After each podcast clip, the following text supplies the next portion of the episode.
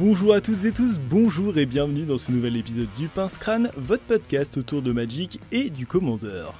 Je vous rappelle que vous pouvez suivre l'émission sur Apple Podcasts, Deezer, Spotify, Podcast Addict, Google Podcast et YouTube. Et je vous alerte d'une petite chose, à l'heure où j'enregistre, il ne reste plus que 30 places sur 160 pour se préinscrire à notre événement Commandeur l'Assemblée, et tenter d'être tiré au sort pour gagner un deck préconstruit. Alors ne tardez pas trop à prendre vos places. Maintenant, et sans plus attendre, on détape ses permanents, on pioche, c'est parti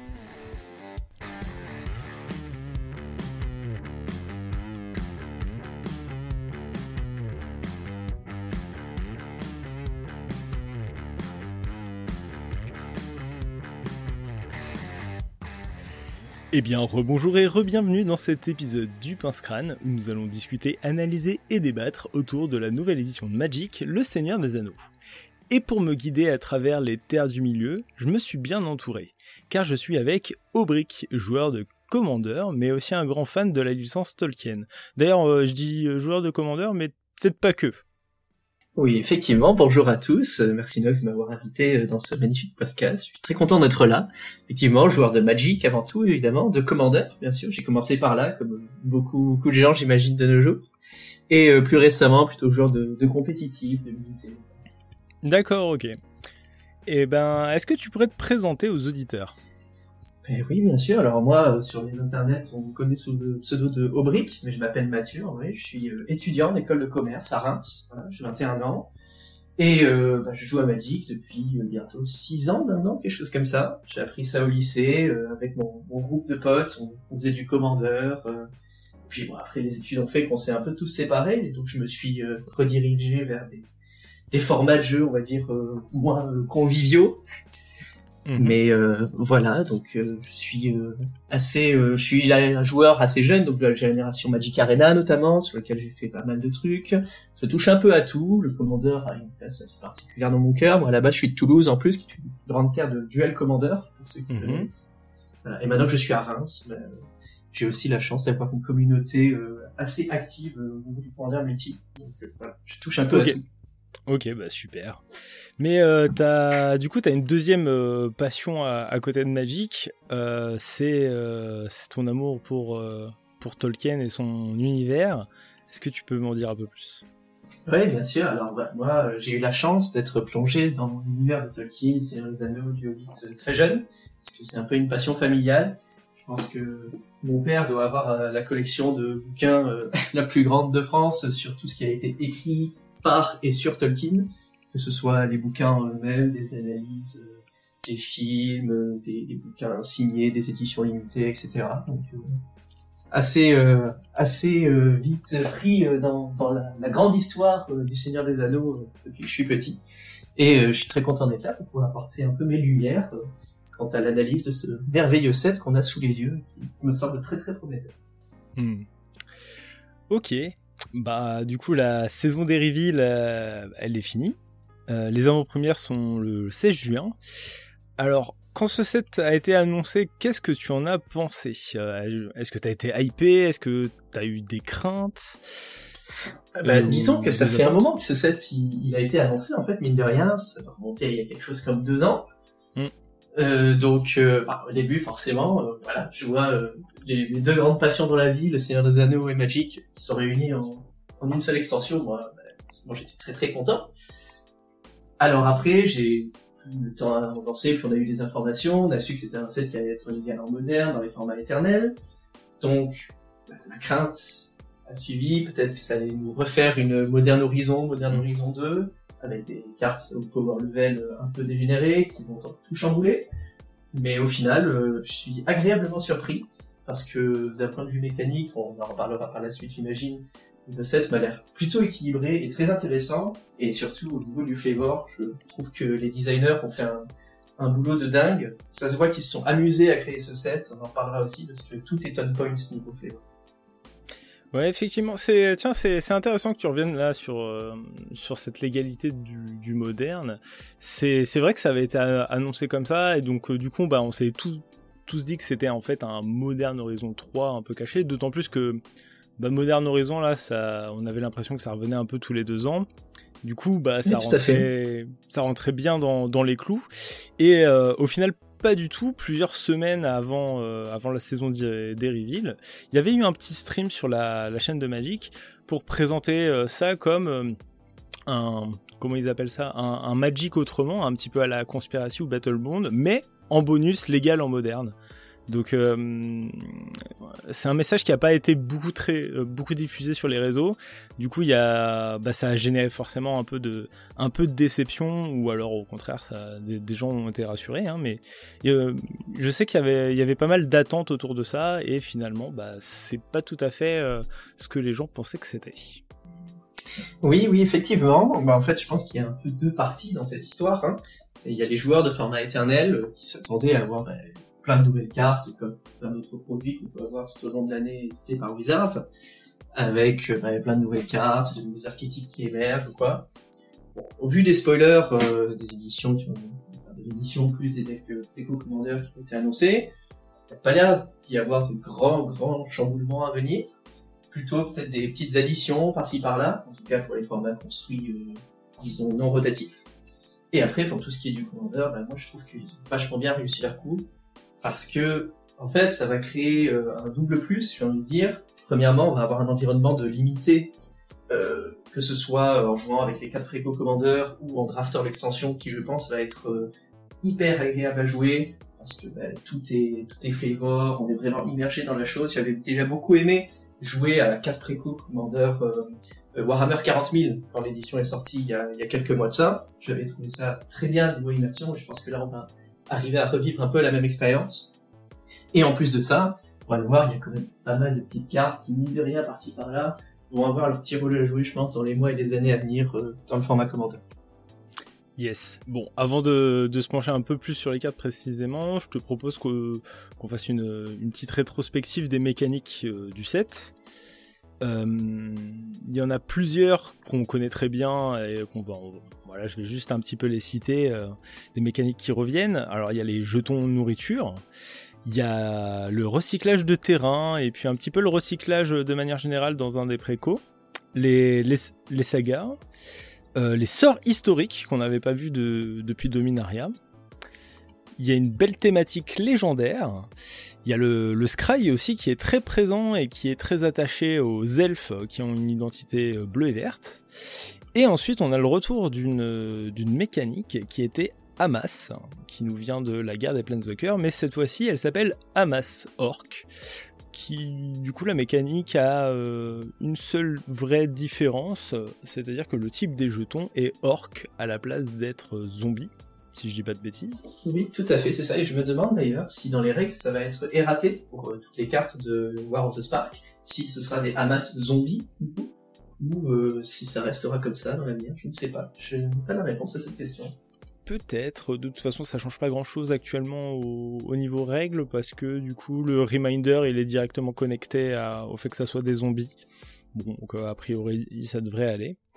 Mais surtout, il y a une nouvelle mécanique euh, qui rentre euh, du coup dans Magic euh, et qui, je pense, à mon humble avis, peut alors je n'irai pas jusqu'à dire chambouler, mais en tout cas avoir une incidence à, travers plusieurs formats. il s'agit de l'anneau voûtante. Euh, est-ce que tu veux résumer euh, ce que fait cette nouvelle mécanique ou est-ce que tu veux que je fasse? Bah, Écoute, euh, tant qu'à faire, allons-y. Donc l'anneau vous tente, c'est un mot-clé que vous allez retrouver sur pas mal de cartes. Ça peut être un trigger, ça peut être l'effet d'un éphémère, d'un rituel, quoi que ce soit. Et c'est un effet qui va venir créer une espèce de, de, petit emblème en dehors de la partie, un peu à l'instar des donjons qu'on avait eu dans Donjons et Dragons ou dans Commander Legend qui est donc l'emblème de l'anneau. Et donc, quand l'anneau nous tente, on va avancer sur cette, petite piste représentée par l'anneau, qui va donner donc des capacités à une créature que l'on va choisir au moment où l'anneau nous tente, que l'on va appeler donc le porteur de l'anneau, qui va devenir légendaire au moment où on l'a choisi. Voilà, donc je sais pas, est-ce que tu veux peut-être développer les différents paliers que nous débloque donc, euh, cet anneau qui nous tend, euh, au fur et à mesure, parce que évidemment c'est une mécanique euh, qu'on peut faire plusieurs fois, et qui donc va scale au fur et à mesure de la partie. Plus l'anneau nous tentera, plus on aura des bonus euh, liés à ça. Alors oui, effectivement, euh, cet emblème, finalement, il a quatre paliers. Et du coup, d'ailleurs, on peut pas régresser dans les paliers. Hein, donc euh, une fois qu'un palier est atteint, il est atteint. Si on perd notre porteur de l'anneau, bah euh, il faut que euh, la capacité retrigger et qu'on rechoisisse une créature, mais du coup on n'aura pas tout recommencé à, zéro. Du coup, ces quatre paliers, c'est le porteur de l'anneau est une créature légendaire et ne peut pas être bloqué par des créatures de force supérieure, ça c'est le premier palier. Le second c'est à chaque fois que votre porteur de l'anneau attaque, piochez une carte puis défaussez-vous d'une carte. Le troisième palier, c'est à chaque fois que votre porteur de l'anneau devient bloqué par une créature, le contrôleur de cette créature la sacrifie à la fin du combat. Et le dernier palier, c'est à chaque fois que le porteur de l'anneau inflige des blessures de combat à un joueur, chaque adversaire perd 3 points de vie. Qu'est-ce que t'en penses de cette mécanique? Eh bien, en fait, à vrai dire, je ne sais pas trop quoi en penser. Je pense qu'il faut, ça va dépendre du contexte dans lequel elle va être jouée. Je pense que, mine de rien, vu comme ça, ça a pas l'air folichon, mais qu'il y a des applications qui peuvent en faire quelque chose qui peut snowball en fait dans une game, notamment en, commandeur. Je pense qu'en limité, ce sera quelque chose euh, d'assez euh, d'assez tranquille et ça, ça résultera en de gros échanges de ressources, je pense, entre les deux personnes, sachant que évidemment, euh, adversaire aussi peut être tenté par l'anneau, avoir son propre problème, avec euh, son propre avancement sur la piste. Euh, je pense que en fait la ligne qui va le plus importer, ça va être la première, parce que on le verra plus tard. Euh, il va falloir une certaine masse critique de cartes qui nous permettent d'être tentés par l'anneau pour pouvoir avancer dans la fameuse piste. Et la plupart du temps, en fait, euh, ça va être l'anneau vous tente un peu de façon random sur un effet comme un petit bonus sur une carte déjà existante, et pas forcément quelque chose qui va se faire à répétition. Donc, euh, d'après moi, c'est le fait de faire devenir une créature légendaire et qui ne peut pas être bloquée par une créature de force supérieure qui va vraiment déterminer à quel point est-ce qu'on pourra abuser de cette capacité ou pas. Hmm. Je, partage complètement ton, analyse. Je l'avais, euh, je l'avais évoqué dans un thread de Twitter la, semaine dernière, où effectivement, je pense que cette première capacité, et euh, en fait la mécanique, mais notamment cette première capacité, elle va avoir une influence et faire euh, réémerger, ou en tout cas remettre un petit peu sous les projecteurs, euh, certains commandants en, commandeur, en duel commandeur peut-être aussi, hein, mais je pense surtout en commandeur, où bah du coup des, des commandants un peu comment dire qui, qui tourne autour de, de l'archétype fiche. On pense, tu sais, un petit peu à tous ces voleurs qui ont besoin de contacter pour euh, faire, faire, quelque chose. Euh, toutes, toutes, ces cartes-là, donc on va essayer d'avoir un commandant avec une force euh, un peu faible et avoir un effet de contact ou d'attaque, pourquoi pas, hein, euh, qui est plutôt très fort. Et, et, je pense que ça, du coup, cette mécanique va potentiellement faire émerger des, petits trucs, tu vois. J'ai déjà, je vois bien la mécanique rentrer déjà dans certains de mes decks, euh, notamment dans dans Kin euh, Ninefinger, donc euh, tu sais le, le commandant de D&D qui joue avec les portes là en, en soul taille. Et alors c'est une 4-4, hein, un peu forte, mais elle a déjà une capacité d'évasion qui est la menace. Et donc en fait ça rajoute un petit peu gratuitement une capacité d'évasion. Et du coup ça me rajoute des chances de passer sur des cartes qui sont déjà bonnes à la base. Donc euh, pourquoi pas, tu vois. Et, euh, et puis je pense qu'il y a plein de petits commandants comme ça qui, euh, qui arriveront très bien à trouver leur, leur maison avec ça. Ouais, ou même sur des cartes, bah, typiquement tu parlais des rocs tout à l'heure, qui bah, des ninjas, tu vois, qui vont, une fois que leur ninjutsu sera fait, être un peu bah, stick sur le board et pas forcément pouvoir passer, et souvent il faut toucher pour faire leurs effets. Donc sans doute que cette mécanique-là qui va leur permettre d'avoir un peu d'évasion pseudo gratuitement, pas euh, se retrouver être euh, finalement pas mal du tout dans ce genre de deck là. Et euh, je pense aussi quelque chose qui est peut-être pas anodin, même si à première vue ça semble un peu idiot, c'est le fait que ça donne sur type légendaire à une créature, ce Tano Mutante. Parce que ben, on va avoir des cartes légendaires animateurs, par exemple, dans des decks du style, je ne sais pas, Joda, où on va avoir ben, des dorks ou des choses comme ça, ou des bêtes utilitaires qui ont bien protégé le commandant, qui pourront du coup se retrouver à être légendaires et à bénéficier des effets de boost euh, un peu, un peu gratuitement comme ça. Et on en reparlera aussi, il y a une certaine carte, une Anko, euh, dans l'édition qui, euh, qui, qui, qui trixe particulièrement bien avec cet ajout de capacité légendaire de, sur une de tes bêtes au moment où la note tente. Puis surtout, enfin ouais, le fait que ça soit un emblème aussi et qu'on puisse pas le gérer, c'est, ça me fait poser des questions. Euh, je suis d'accord, les paliers sont pas incroyables, mais le fait qu'on puisse pas revenir en arrière me, me laisse penser que ça, ça peut, ça peut voir du jeu. Ouais, bah, les paliers sont pas incroyables, on va dire, quand ils sont pris un à un. Mais mine de rien, si t'as réussi à être tenté par l'anneau quatre fois dans la partie, euh, pour je ne sais quelle raison, t'as une bête qui attaque, ça fait du café quand même. Hein. Euh, euh, elle est difficilement bloquable, ça te fait piocher des fossés, donc tu fais du quality advantage. Euh, elle est encore plus difficilement bloquable, puisque même si tu veux jump euh, bah, ou, ou, bloquer favorablement, la créature adverse sera sacrifiée. Et ensuite, chaque joueur perd 3 points de vie, donc ça impacte toute la table dans une mécanique de multi, par exemple. Ou entre la deux têtes pour euh, les zapper, c'est euh, aussi important à noter. Si certains de vos local game store organisent des zappés entre la deux têtes, voilà, l'anneau, si vous arrivez au quatrième palier, mais 6 au moment euh, où vous connectez. Donc, euh. c'est non négligeable. Et d'ailleurs, j'avais pensé à un, un, commandant, tu vois, qui profite particulièrement bien de, de cette mécanique. C'est euh, un vieux commandant de Battle Bond, c'est Virtus euh, the Veiled. C'est un, tu sais, il a partenaire. ce qu'il fait. Alors, il a partenaire avec euh, Grom the Great. Et c'est une 1-1 pour 3, contact mortel et il dit que quand il inflige des blessures de combat à un joueur, ce joueur perd la moitié de ses points de vie arrondis à l'unité supérieure. Donc du coup, il rentre vraiment bien dans, dans les rails de la voûtante, quoi. Effectivement, c'est assez drôle. J'ai la carte sous les yeux, là, effectivement, je crois que j'en ai une qui traîne dans, dans mes classeurs. Et euh, c'est vrai que tu peux faire un peu des bêtises avec ça. Mm.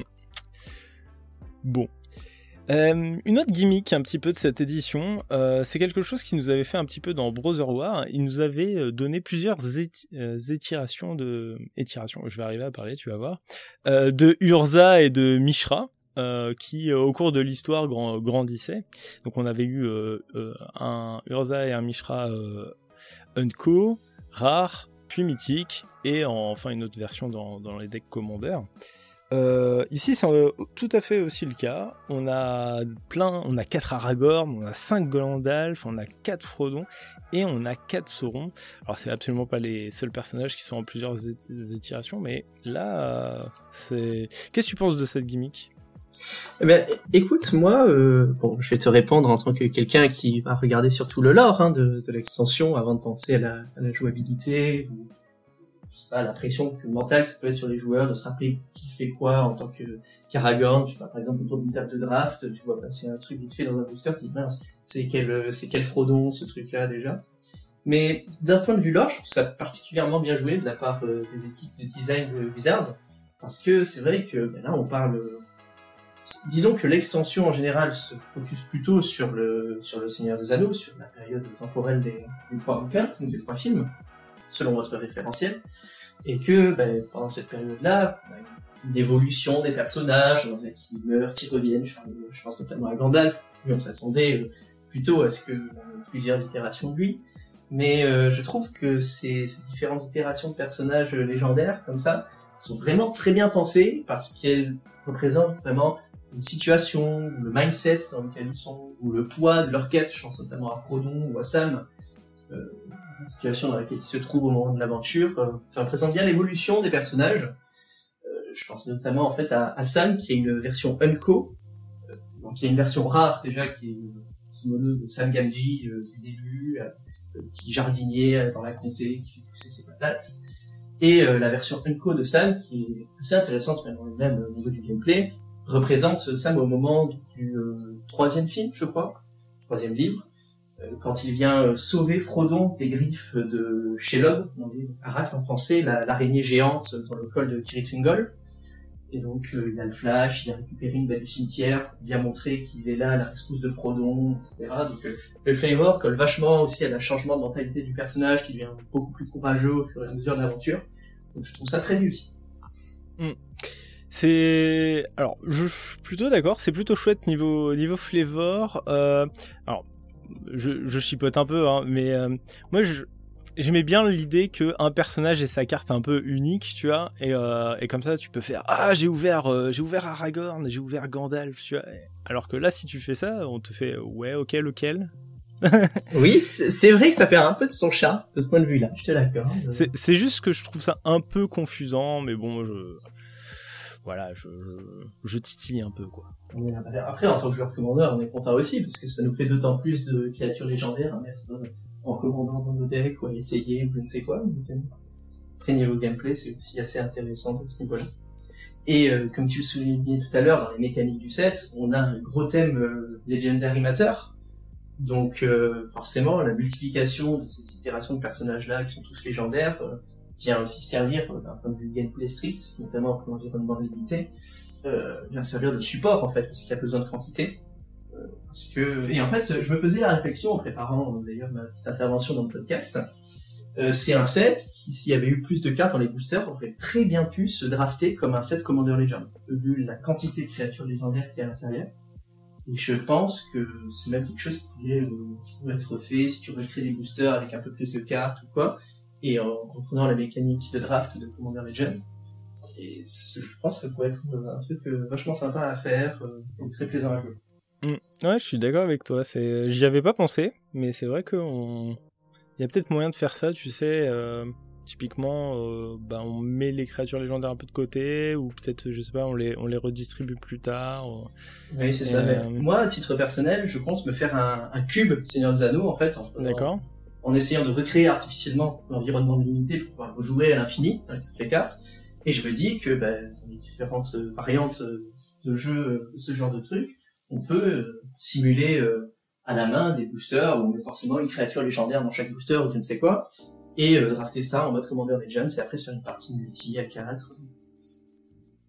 Ouais, ouais. D'autant plus que j'ai l'impression que les mécaniques ici, elles sont bah, très très bien identifiées finalement aux factions, hein, de manière générale. On a les, les food tokens pour, pour les hobbits, on a les orques pour tout ce qui est l'armée de Sauron. Euh, on a le Scry pour, pour les elfes, du coup. Et euh, les, les, humains qui, enfin les, les hommes, le, le roi, euh, enfin je sais pas comment on peut appeler ça. Comment t'appellerais ça? Oui, c'est, ouais, bah, c'est. En fait, il y a plusieurs factions d'hommes. C'est les armées alliées qui font face à Sauron. T'as les Rohirrim d'un côté, et puis l'armée du Gondor de l'autre, mm. Différents protagonistes. ouais. Alors c'est, quoi le, le, thème autour de, des alliés face à Sauron? Les, légendaire, historique Oui, c'est ça. On a une, un gros push sur le côté historique légendaire avec à la fois les sagas, les équipements, puisqu'on trouve pas mal euh, d'équipements, d'armes légendaires qui sont importantes dans le, dans le lore du Seigneur des Anneaux, et évidemment ben, de créatures légendaires C'est euh, un peu des mécaniques qui se, qui se représentent sur la tricolorité Jeskai, avec pas mal de ponts entre les différents trucs. Quelque chose qu'on retrouve aussi dans les préco EDH, les Commander Deck. Il y a un, préco Jeskai avec euh, Éoline, euh, la guerrière du Rohan en commandant, et un, une très belle version d'Aragorn, roi du Gondor en, en commandant secondaire, je pense il y a pas mal de jeux en, duel commander.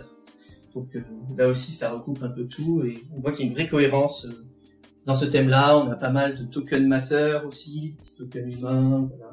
Et évidemment, c'est le thème légendaire autour de tous les personnages qu'on peut retrouver dans cette action. À présent, on peut passer à la partie de l'émission où on revient, toi et moi, sur des cartes qui, qui nous a plu et qu'on a envie de, de présenter euh, aux auditeurs et de discuter un peu ensemble. Euh, que ce soit pour des questions de design, euh, des, des, avis positifs ou négatifs, ou même juste pour le flavor. Euh, de quelle carte t'aimerais nous parler? Alors, écoute, ben, moi je vais commencer par une carte qui euh, paye pas de mine, mais qui allie un peu euh, à la fois euh, intérêt pour le lore évidemment et intérêt aussi pour le format construit par la puissance intrinsèque de la carte et son design assez particulier. Il s'agit de l'Obelia Saké de Bezas, qui donc euh, est une créature légendaire 2-3 pour 2 et 1 noir, qui est un halflin et citoyen, donc un hobbit, qui a le flash et la menace, et qui dit Quand l'Obélia Saké de Bezas arrive sur le champ de bataille, vous exilez une carte de créature ciblée depuis le cimetière d'un adversaire qui a été mise depuis le champ de bataille ce tour-ci. Puis nous créons X jetons trésor, X étant la force de la carte exil. Alors, pour tout ce qui est du point de l'or, du coup, il faut savoir que l'Obélia Saké de Bezas, c'est la cousine par alliance de Bilbon.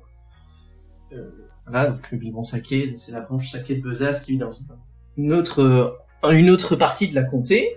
Et euh, chose assez magnifique avec cette carte, c'est que tout dans son texte, euh, dans son art, reprend euh, le flavor du personnage dans les, dans les livres. Il faut savoir que donc à la fin de Bilbo le Hobbit, le premier bouquin de, cette saga écrite par Tolkien, euh, quand Bilbo rentre dans la comté, qui rentre à cul-de-sac chez lui, il est considéré comme disparu, comme étant mort, et l'entièreté de son mobilier chez lui a été mis aux enchères. Voilà. Donc il rentre, lui, tout, tout étonné chez lui, et il se trouve que il chope sa cousine par alliance en train de lui piquer son argenterie. Voilà, il repart avec les petites cuillères en argent qu'on voit sur l'art de, de, la carte. Et euh, ça, c'est très euh, bien retranscrit en fait dans l'effet direct de la carte, puisque euh, tu exiles une carte qui a été mise dans un cimetière, donc Bilbo qui est considéré comme mort, tu fais table rase, et en plus tu, crées, des trésors, donc tu piques son argenterie pour repartir avec. Donc c'est vraiment une super carte juste pour le flavor, elle me fait beaucoup rire et je trouve que les, designers, encore une fois, se sont vraiment amusés à créer ces créatures légendaires-là. Et surtout, après, euh, son effet en lui-même est, je trouve, assez puissant. On pourra peut-être même voir du jeu en tant que, je sais pas, carte de, de side dans les formats construits ou une bonne bête euh, dans des decks à base noire euh, euh, ou à base trésor euh, en commandeur. Parce que, rien, avec ça, euh, ben, tu peux faire ça après une brasse par exemple et profiter d'une grosse bête en face qui est morte pour pouvoir te resetup très vite après. Donc ça te fait un, peu un, garde-fou en fait hein, quand tu arrives sur une position de, table, le, le, board est un peu bloqué et où toi ben, tu te retrouves à avoir euh, cette Lobelia dans ta main et une option pour pouvoir reveal plus vite que les autres après. Dans des formats construits comme les modernes, ça peut aussi être une carte de hate hein, tout simplement contre des jeux cimetières ou quoi. Je pense notamment à un deck assez particulier, Ragdos Scam, qui veut évoque des, euh, des fameux élémentaux mythiques euh, de Modern Horizon 2 pour ensuite les remettre en jeu. Avec ça, bah, tu peux choper une furie, euh, une griffe, une solitude, euh, et faire tes petits trésors, en plus d'avoir évidemment ta 3 de menace qui vient mettre un peu de pression. Je trouve que c'est une, assez belle carte dans l'ensemble. Ouais, je suis d'accord avec toi. Je trouve que la, alors effectivement le, le flavor est absolument excellent et le fait que en fait la la capacité évoque euh, évoque ce, pan de l'histoire. Je trouve ça excellent et on retrouve ça avec plein de cartes.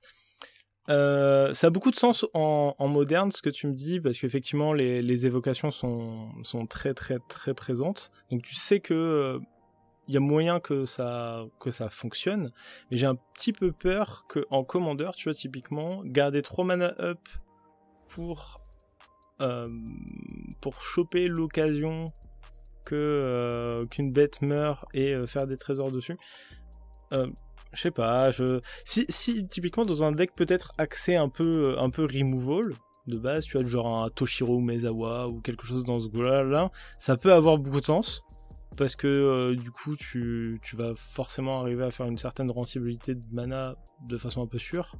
Mais euh, de manière générique, tu vois, je garderai pas 3 mana untap pour euh, si ou cas où il y a une créature euh, forte qui meurt quoi. Oui, c'est possible que après je m'emballe peut-être un peu dessus et que ce soit pas si fort que ça, mais j'aime bien le comparatif avec des cartes du genre opposition agent, même si c'est évidemment infiniment moins fort mais euh, c'est ce genre de petites cartes euh, toolbox là qui, bah, du coup, vu que tu en as plusieurs, euh, dans cette couleur là notamment en noir, peut bah, vite se retrouver. Toi, tu te retrouves en fait en tant que joueur dans une position où tu te dis bon ben moi juste je passe mon tour et puis après même si je joue du noir, j'ai moyen de faire un peu de stacks ou quoi autour de la table pour un peu contrôler ce qui se passe. C'est assez plaisant. Après ça c'est un peu mes affinités de joueur de contrôle qui parlent, hein, mais. C'est sûr que après ça ne crève pas le plafond non plus et que ce sera pas un staple multiforme. Ouais. Et j'ai vu que dans nos petites notes en commun là, tu as euh, ajouté euh, comme une carte qui ressemble un petit peu dans le design. Euh, ce sont les maîtres archers orc, du coup qui coûtent un de moins, qui coûtent un incolore et un noir. Cette carte là, elle a fait couler pas mal d'encre, hein, mine de rien, à beaucoup de gens qui, pensent qu'elle va voir du jeu. Du coup, je disais que pour deux, c'était une 1-1 flash orc et archer. Et quand elle arrive sur le champ de bataille, et à chaque fois qu'un adversaire pioche une carte, excepté la première qu'il pioche à l'étape de pioche de son tour, Les maîtres archers orques infligent une blessure à n'importe quelle cible, puis amassent orque 1. Amasser des orques 1. Ouais, bah, ça c'est une super carte quand même quand tu la lis comme ça. Et ouais, ouais, je trouve qu'elle a. bah, ça a beaucoup de texte. Hein. Je, je...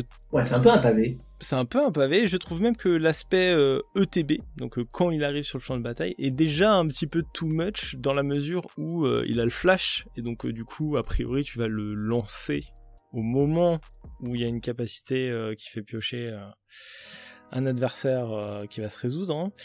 hein. Du coup, a priori, à minima, au moment où tu vas le jouer, à minima, tu vas euh, faire euh, une 2-2 en plus et euh, tu vas infliger deux blessures à ce que tu veux. Je, Euh, je lis un peu comme Une ça. 1-1 en plus, peut-être? Bah, du coup, en fait, tu vas faire l'effet deux fois, une fois en, ETB et une fois au moment de la pioche de l'adversaire.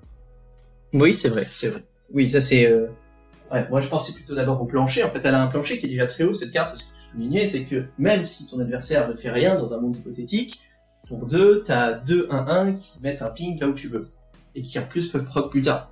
Et ensuite, effectivement, bah là, dès que t'as le moindre effet de pioche, ça commence à être très vénère, rien qu'au niveau des stats, parce que ça te met euh, 6 de body, euh, 3-3 de body pour 2 en flash, et en plus, avec le ping à répétition, il y a moyen d'aller faire anti-LED derrière ou quoi. D'accord. Moi, je la prenais en fait en valeur plancher. J'estimais que de toute façon, tu comptais la jouer à un moment où quelqu'un castait quelque chose qui allait le faire piocher. Oui, je, sans je, je- je la voyais un peu comme ça. Je me. bon, après, c'est. Tu, tu as toujours l'option de la jouer euh, euh, en réponse à une fin de tour, hein, tout simplement. Mais euh, mais je ouais je en- tu vois typiquement sur en réponse à un brainstorm, ça paraît vraiment vraiment fort. hein. Ouais, c'est ça. J'ai lu pas mal de discussions, que ce soit sur Discord ou sur Twitter, à propos de cette carte, en Legacy notamment, où ben, juste tu fais ça en réponse à un UR d'éleveur qui fait un brainstorm ou je ne sais quoi, et c'est un peu la boucherie, quoi. Pour deux mana, c'est super fort. Ça fait gestion, body, menace, euh, et en plus ça demande à être géré, sinon ben, ça recommence ou ça t'empêche de piocher. Donc euh, ouais, a- je pense qu'il y a moyen que la carte voit vraiment du jeu. Euh, si elle arrive à trouver une shell adéquate, hein, parce qu'encore une fois, c'est une carte noire, une drop 2. Je sais pas trop dans quoi est-ce qu'on pourrait euh, rentrer ça. J'ai pas une connaissance euh, des formats euh, éternels assez poussés pour voir directement dans quel type de deck euh, ça se mettrait bien. Mais en tout cas, c'est sûr qu'en commandeur, euh, moi, si j'ai l'occasion de jouer un deck noir un peu créatureux, euh, quasiment vouloir mettre tout en ça dans mon deck parce que ça proc trop facilement en fait. Il y a plein de gens autour d'une table, même pas que des joueurs bleus, qui vont vouloir piocher des cartes à un moment dans la partie, et ça, ça donne juste un, giga avantage, ça se fait à la fois de la pression ou des chain bloqueurs, et en plus, euh, bah, ça peut jouer un rôle d'anti-bet, par exemple, euh, sur des, des petits alpha mana ou je ne sais quoi. Ah, sa, sa maison, je pense que ça, en commandeur, ça va être principalement tous les jeux Will, un petit peu à la, à la Nekuzar. Ouais, Euh, ça, ça va être très très fort. Ça, ça va être, euh, ça va être vraiment, vraiment sa maison. Euh, J'ai discuté avec un, avec un pote euh, de à quel point c'était loin en termes de, de power level de, de notre Ondin Briscock euh, récemment banni. Ah oui. Hmm, Je me demande, alors je pense que on est quand même pas au même niveau de power level. Évidemment, ça coûte un nom, ce qui est déjà un très gros avantage. Cependant, si le Briscoe a été banni aussi, il me semble j'avais lu ça au moment où Wizards avait fait l'annonce l'été dernier, c'était peut-être pas l'été dernier, peut-être un peu avant. Euh, S'il avait été banni, c'était aussi pour l'effet feel bad, parce qu'il remplaçait la pioche par un bonus pour toi. Là, t'empêches pas tes adversaires de piocher. Juste, tu vas amasser des ressources. Donc, il y a peut-être moyen que ce soit un peu moins violent et que ça se fasse un peu moins haïr que ce pauvre euh, Ondin Blitzkrieg. Mais, euh, mais c'est sûr qu'on peut carrément faire la comparaison, hein, et je pense que c'est à peu près le même genre d'utilisation qu'on va faire de cette carte. hein. Euh, je sais pas si vous parlez souvent de CEDH ou quoi dans, sur le podcast, mais je pense que typiquement c'est le genre de carte qui va avoir- Ouais, toute sa place avoir- en, en. Ouais, je, je suis d'accord avec ça. Voilà, je, je pense que la carte, elle est, euh, pour moi, elle est encore un petit peu difficile à estimer dans la mesure où, où on a récemment, tu sais, beaucoup eu de, euh, de cartes plutôt en blanc qui euh, faisaient des triggers sur les, sur les actions des adversaires. Donc typiquement, euh, je pense au, aux, aux alflins qui, qui te permettaient d'aller chercher un terrain quand il y a un, un oppo qui du tort, ces choses-là. Il y avait aussi l'enchantement avec les ratons laveurs dessus, euh, je sais plus quoi du contrebandier, qui avait été édité en Capena. Tu vois, c'est pareil, il y avait eu euh, une grosse hype autour de ça, il y avait eu Monologue Tax aussi. Euh, toutes ces cartes avaient généré beaucoup de hype pour finalement ne pas être beaucoup jouées, si ce n'est dans, dans, les decks particulièrement synergiques avec elles. je me demande si ce maître archer orc va pas rentrer dans cette catégorie là. Euh, après, il a vraiment cet avantage de ne coûter que 2. Voilà. Euh, donc, au pire des cas, euh, on, parle pas d'un. Ouais. J'ai du mal encore à estimer, savoir si ça va être vraiment joué. En tout cas, une chose est sûre, plus le niveau des decks va être important, plus la carte va être pertinente. Ouais, bien sûr. Ça c'est, évident. C'est une carte qui scale beaucoup en fait et qui, au final, générera peut-être un peu de frustration à cause de ça. C'est qu'à des moments, ça pourrait être juste ben, 2 1-1 pour 2 qui un ping quand elles arrivent. Pas mal non plus, hein, dans un deck aristocrate par exemple, ou un truc qui veut sacrifier ses bêtes, pourquoi pas. Euh, mais sinon, ça peut être autrement plus violent. Et si euh, tu joues des cuisards, c'est un épuisard à la table, ou un, gros joueur qui fait un Blue Sun Zenith à X égale 10, ou je ne sais quoi, ah, là, euh, c'est sûr que c'est plus du tout la même histoire. Donc, euh, ouais, assez volatile, je dirais, le, plafond de, cette carte-là. Yes. Je te propose de passer à une, carte suivante. Je te propose de parler d'une carte que, moi j'ai mis dans, ma petite wishlist. Euh, qui a aussi peut-être le potentiel pour être un staple. D'ailleurs, je dis peut-être, mais j'y crois vraiment beaucoup. Hein. C'est la Côte de Mithril. Euh, ce, ce nouvel équipement légendaire qui coûte 3, euh, qui coûte 3 équipés, qui a le flash, qui est indestructible, et quand il arrive sur le champ de bataille, on peut l'attacher à une créature légendaire ciblée que l'on contrôle, et la créature équipée a l'indestructible. Euh, l'effet euh, plancher là pour le coup ça va être pour 3 la créature votre commandant est indestructible hein, finalement oui, tout à fait. J'ai envie de dire, euh, je crois que c'était Dark Steel Plate peut aller, euh, peut aller se recoucher, quoi. Mm, complètement, ouais. Complètement, complètement. J'ai, au final, il n'y a pas, grand chose à dire hein, sur cette carte parce que du coup, on a déjà un homologue, on sait juste que ça va être plus fort. Euh, il n'y a pas de nouveaux effets, hein, mais est-ce que, est-ce que le fait qu'on soit obligé d'équiper une créature légendaire est un vrai downside? Oh, je pense pas, hein, parce que de toute façon, je veux dire, il y a beaucoup de jeux qui vont de toute façon être commandeur centriques, et donc euh, la bête que tu voudras de toute façon protéger la plupart du temps, ce sera souvent ton commandeur.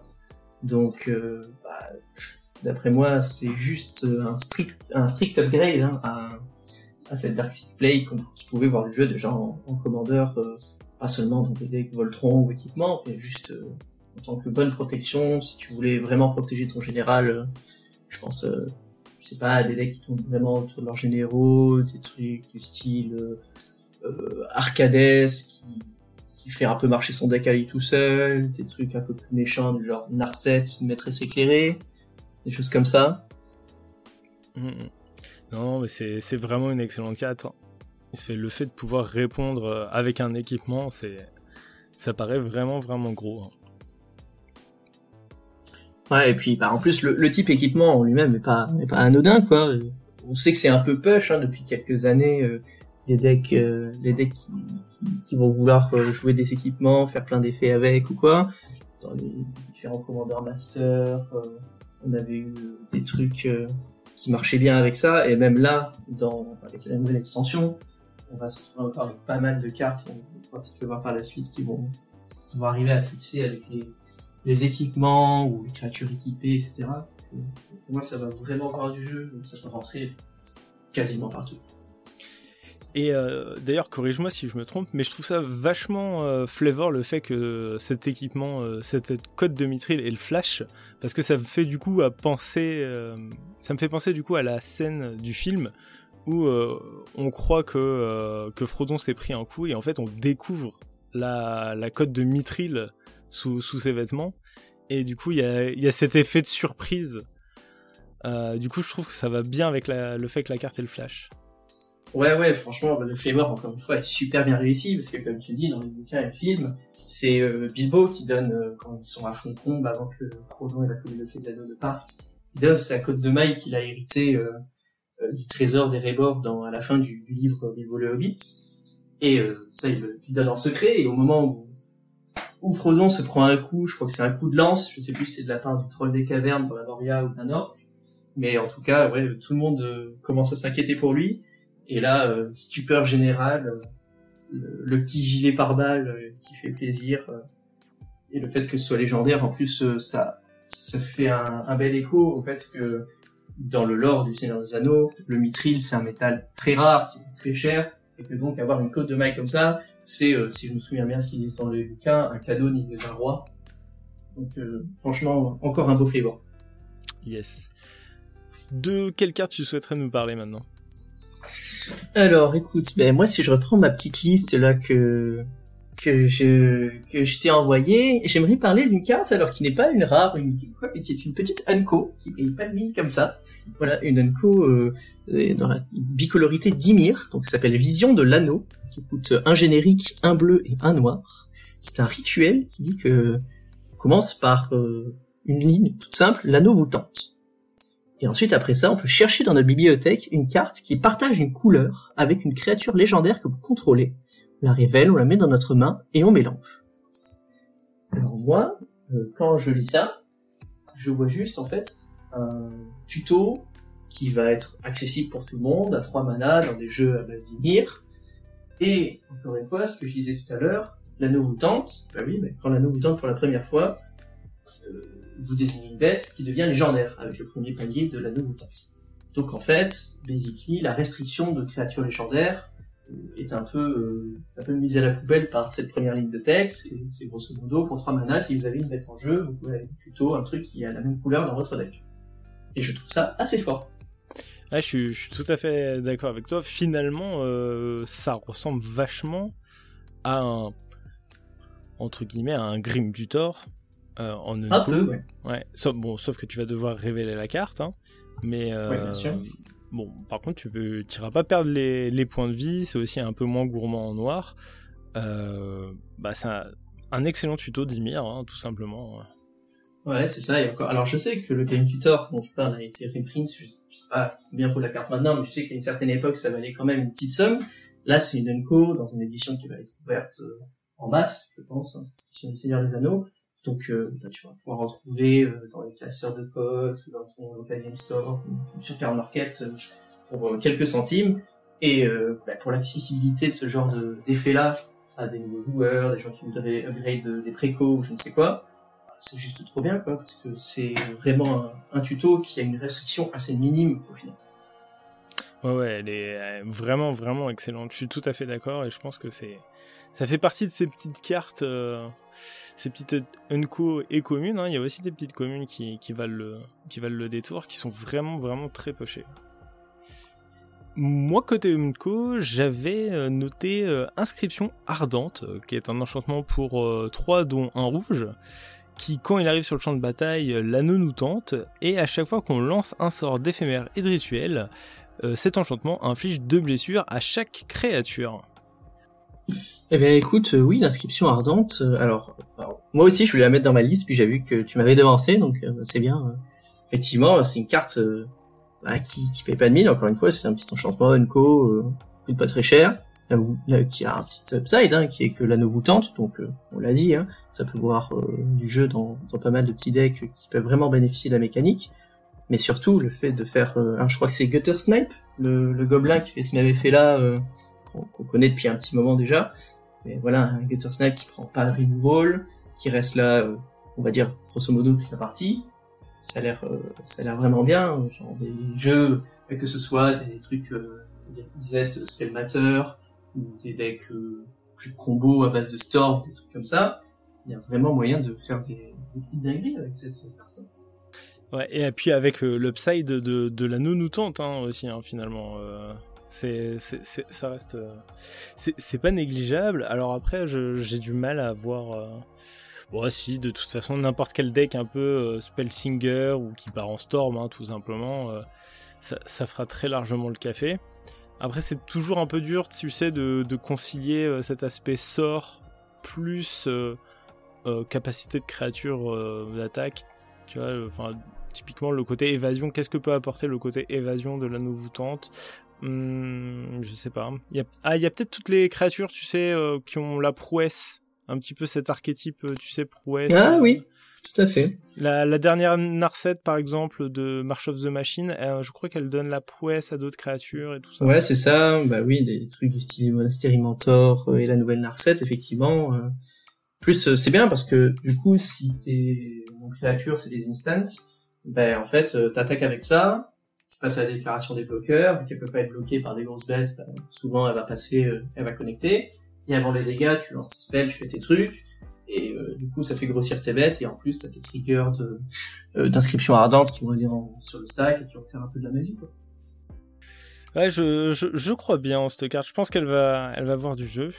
Et hum, tant qu'on tant est un petit peu sur la mécanique de l'anneau voûtante, je voulais te je voulais évoquer l'enchantement euh, qui est l'appel de l'anneau, un enchantement noir qui coûte 2 et qui nous dit que euh, au début de notre entretien, l'anneau nous tente et que euh, à chaque fois qu'on choisit une créature comme porteur de l'anneau, on peut payer 2 points de vie et si on fait assez ainsi, on pioche une carte ça me rappelle euh, quand même un petit peu une sorte de Phyrexian Arena euh, un peu différente et moins chère. C'est ça, c'est ça, c'est une Phyrexian Arena qui qui t'oblige pas à payer des points de vie pour piocher, bon qui a un downside qui est bah, il faut une créature pour pour la désigner en tant que porteur de l'anneau. Mais enfin voilà, le fait de pouvoir on va dire en gros en 4 tours avoir tous les bonus qui sont affiliés au, porteur de l'anneau et en plus d'avoir cet upside-là qui va te permettre tout au long de la game de piocher des cartes et, entre guillemets, de remettre gratuitement euh, bah, ton porteur de l'anneau sur une autre bête si euh, la tienne s'est fait gérer avant ou quoi, ça m'a l'air plutôt très fort. Surtout en commandeur où les parties ont tendance à, durer. Si tu joues ça euh, tôt dans la partie, ça retourne un peu la game parce que ça snowball assez fort. Ouais, ouais, je, trouve ça vraiment, vraiment très très haut et je serais pas étonné que ça soit une carte qui, euh, comment dire, potentiellement, hein, je mets des grosses guillemets bien évidemment, je n'y mettrai pas ma main à couper, mais puisse devenir un des staples, euh, un des staples du format quoi. Ouais, c'est tout à fait possible. Bah, comme tu dis, hein, la, comparaison avec Phyrexian Arena se fait très bien. Et ça, c'est une carte qui a été longtemps jouée ou quoi. c'est un peu une carte du passé aussi. Je sais pas si c'est pas euh, un peu un peu daté aujourd'hui, Phyrexian Arena dans, dans les jeux commandeurs. Mais euh, en tout cas, c'est sûr qu'il fait vraiment envie, quoi, ce, cet appel de l'anneau. Et je tiens aussi à souligner, euh, parce que c'est un truc de, je trouve qu'on parle pas assez quand on fait des reviews sur des sets ou quoi, l'incroyable illustration de cette carte et l'incroyable illustration de la plupart des cartes du, du set. Voilà.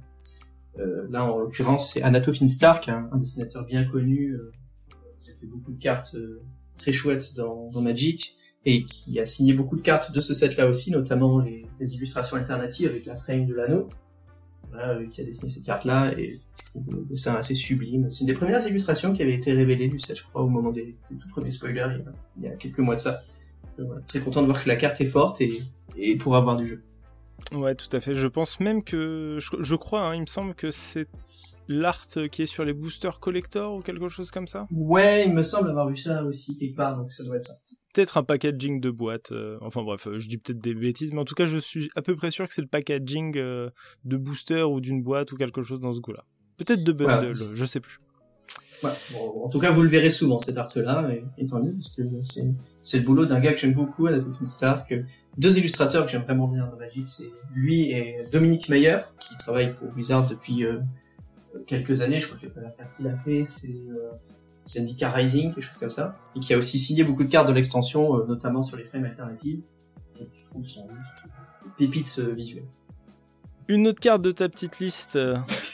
Ouais, bien sûr. Alors, on va prendre une carte un peu un peu iconique, hein, forcément, parce que on peut pas trop faire une review du set sans parler du, fameux anneau unique, voilà, qui a tant fait parler, ne serait-ce que pour bah, le fameux anneau 1 sur 1 qui a été mis dans un booster collector quelque part dans le monde, le One Piece de Magic ou je ne sais quoi. Mais en tout cas, voilà, on va pouvoir s'intéresser à la carte aussi en elle-même, sa version toute simple, qui fait déjà beaucoup de choses, et qui, je pense, a vraiment du potentiel. Donc, pour ceux qui seraient passés à côté, c'est un artefact légendaire, qui coûte 4 mana génériques, qui est indestructible, qui euh, donne au joueur qui l'a lancé euh, la protection contre tout jusqu'à son prochain tour quand il arrive sur le champ de bataille. Et qui dit qu'au début de notre entretien, on perd un point de vie pour chaque marqueur fardeau sur l'anneau. Et ces marqueurs fardeau, où est-ce qu'ils sortent C'est parce qu'en fait, on peut engager l'anneau unique pour mettre un marqueur fardeau sur lui, sur lui, pardon, puis piocher une carte pour chaque marqueur fardeau présent sur l'anneau unique. Qu'est-ce que t'en penses? Alors c'est une carte qu'on avait évoquée déjà euh, avec euh, avec un autre invité il y a de ça deux ou trois émissions je sais plus. Euh, au moment où elle était euh, reveal c'est Nico de No Fast Mana avec qui on l'avait évoqué. Il avait écrit un, article sur cette carte même bon ça, a vraiment la tête d'un d'un staple du format tout simplement parce que ça a beaucoup d'applications notamment aussi parce que ça permet à des couleurs ou des combinaisons de couleurs qui piochent difficilement, ou en tout cas de, façon plutôt laborieuse, de, leur faciliter la tâche. Euh, d'autant plus que ça a une, sorte d'application euh, de fog. Donc c'est une carte qui est plutôt permissive. Ah c'est même un super fog, j'ai envie de dire, puisque bah, il prend en compte euh, les phases d'attaque de, tout le reste de la table, en fait, pas, seulement d'un tout. Tout à fait. Hmm, je suis, je suis mitigé sur, sur ce design-là. Je l'avais déjà évoqué. Je suis un peu, je suis un peu tri. Je trouve ça, je trouve que c'est un design un peu facile. Je, j'aurais aimé un, truc pour le coup un poil plus flavor. Euh, quitte à ce que ça fasse piocher, ça fasse piocher, ok, mais que le contre-coup soit peut-être plus important. Ou euh, du, coup, je vais, me répéter de ce que j'avais dit un petit peu dans cet épisode, mais j'aurais bien vu euh, un artefact du même calibre euh, et qu'on se passe, tu sais, à la façon du monarque. Et donc du coup, ce que on, veut, on le veut tous au début, et à la fin, c'est vraiment un fardeau. Et, et plus on se le garde et plus euh, plus ça vient euh, vraiment emmerdant. Là euh, là je le trouve je trouve que le contre-coup il est gentil en réalité et je suis pas sûr que ça soit extrêmement punitif comme carte. Ouais, alors bah, je suis aussi un peu mitigé parce que à la fois je trouve que la carte est chouette en soi. Hein. Si ça avait été un truc totalement autre, hein, que ça pas du tout la logique, quelconque artefact légendaire issu d'un set standard ou quoi, moi, j'aurais trouvé ça très chouette. Euh, et pareil, hein, on l'aurait vu dans tous les, tous les quoi. Après, là, le fait qu'on le représente, euh, qu'on le replace, pardon, dans, dans bah, le set Seigneur des Anneaux avec tout le flavor qui va avec, effectivement, c'est peut-être un, peu facile. Euh. Bah, déjà, moi, euh, alors, faut savoir que il y a quelques années de ça, au tout début du confinement, avec quelques potes, on s'était mis en tête de faire un custom set Seigneur des Anneaux. c'est quelque chose qu'on avait déjà dans la tête depuis un, petit moment. Euh, et euh, donc, euh, dans notre idée, nous, bah, déjà l'anneau, c'était un équipement qui, qui, quand tu l'équipes à une créature, fait des effets, notamment la rend imbloquable, je ne sais quoi, parce que quand tu passes l'anneau au doigt, eh ben, tu disparais. Donc, bon, ça c'est un peu représenté dans le set par l'anneau voûtante, hein, avec la difficulté pour bloquer le porteur de l'anneau. Mais je trouve que voilà, il y a certains aspects peut-être un peu essentiels du flavor de l'anneau qui ont été un peu mis de côté sur cette carte-là. Alors oui, bah, il y a l'aspect indestructible, évidemment, qui d'ailleurs fait écho euh, à la carte de la montagne du destin, un terrain légendaire euh, qui pour 7 euh, mana, il me semble, à un moment donné, peut te permettre de sacrifier un artefact légendaire pour faire des effets. Évidemment, là, gros parallèle avec le fait que tu jettes l'anneau dans la montagne du destin et que le fait de sacrifier passe par-dessus l'indestructible. Mais euh, à part ça, oui, voilà, ces fameux compteurs fardeaux qui au final, je pense, pourront être vite contournés pour que ce ne soit pas tellement un fardeau.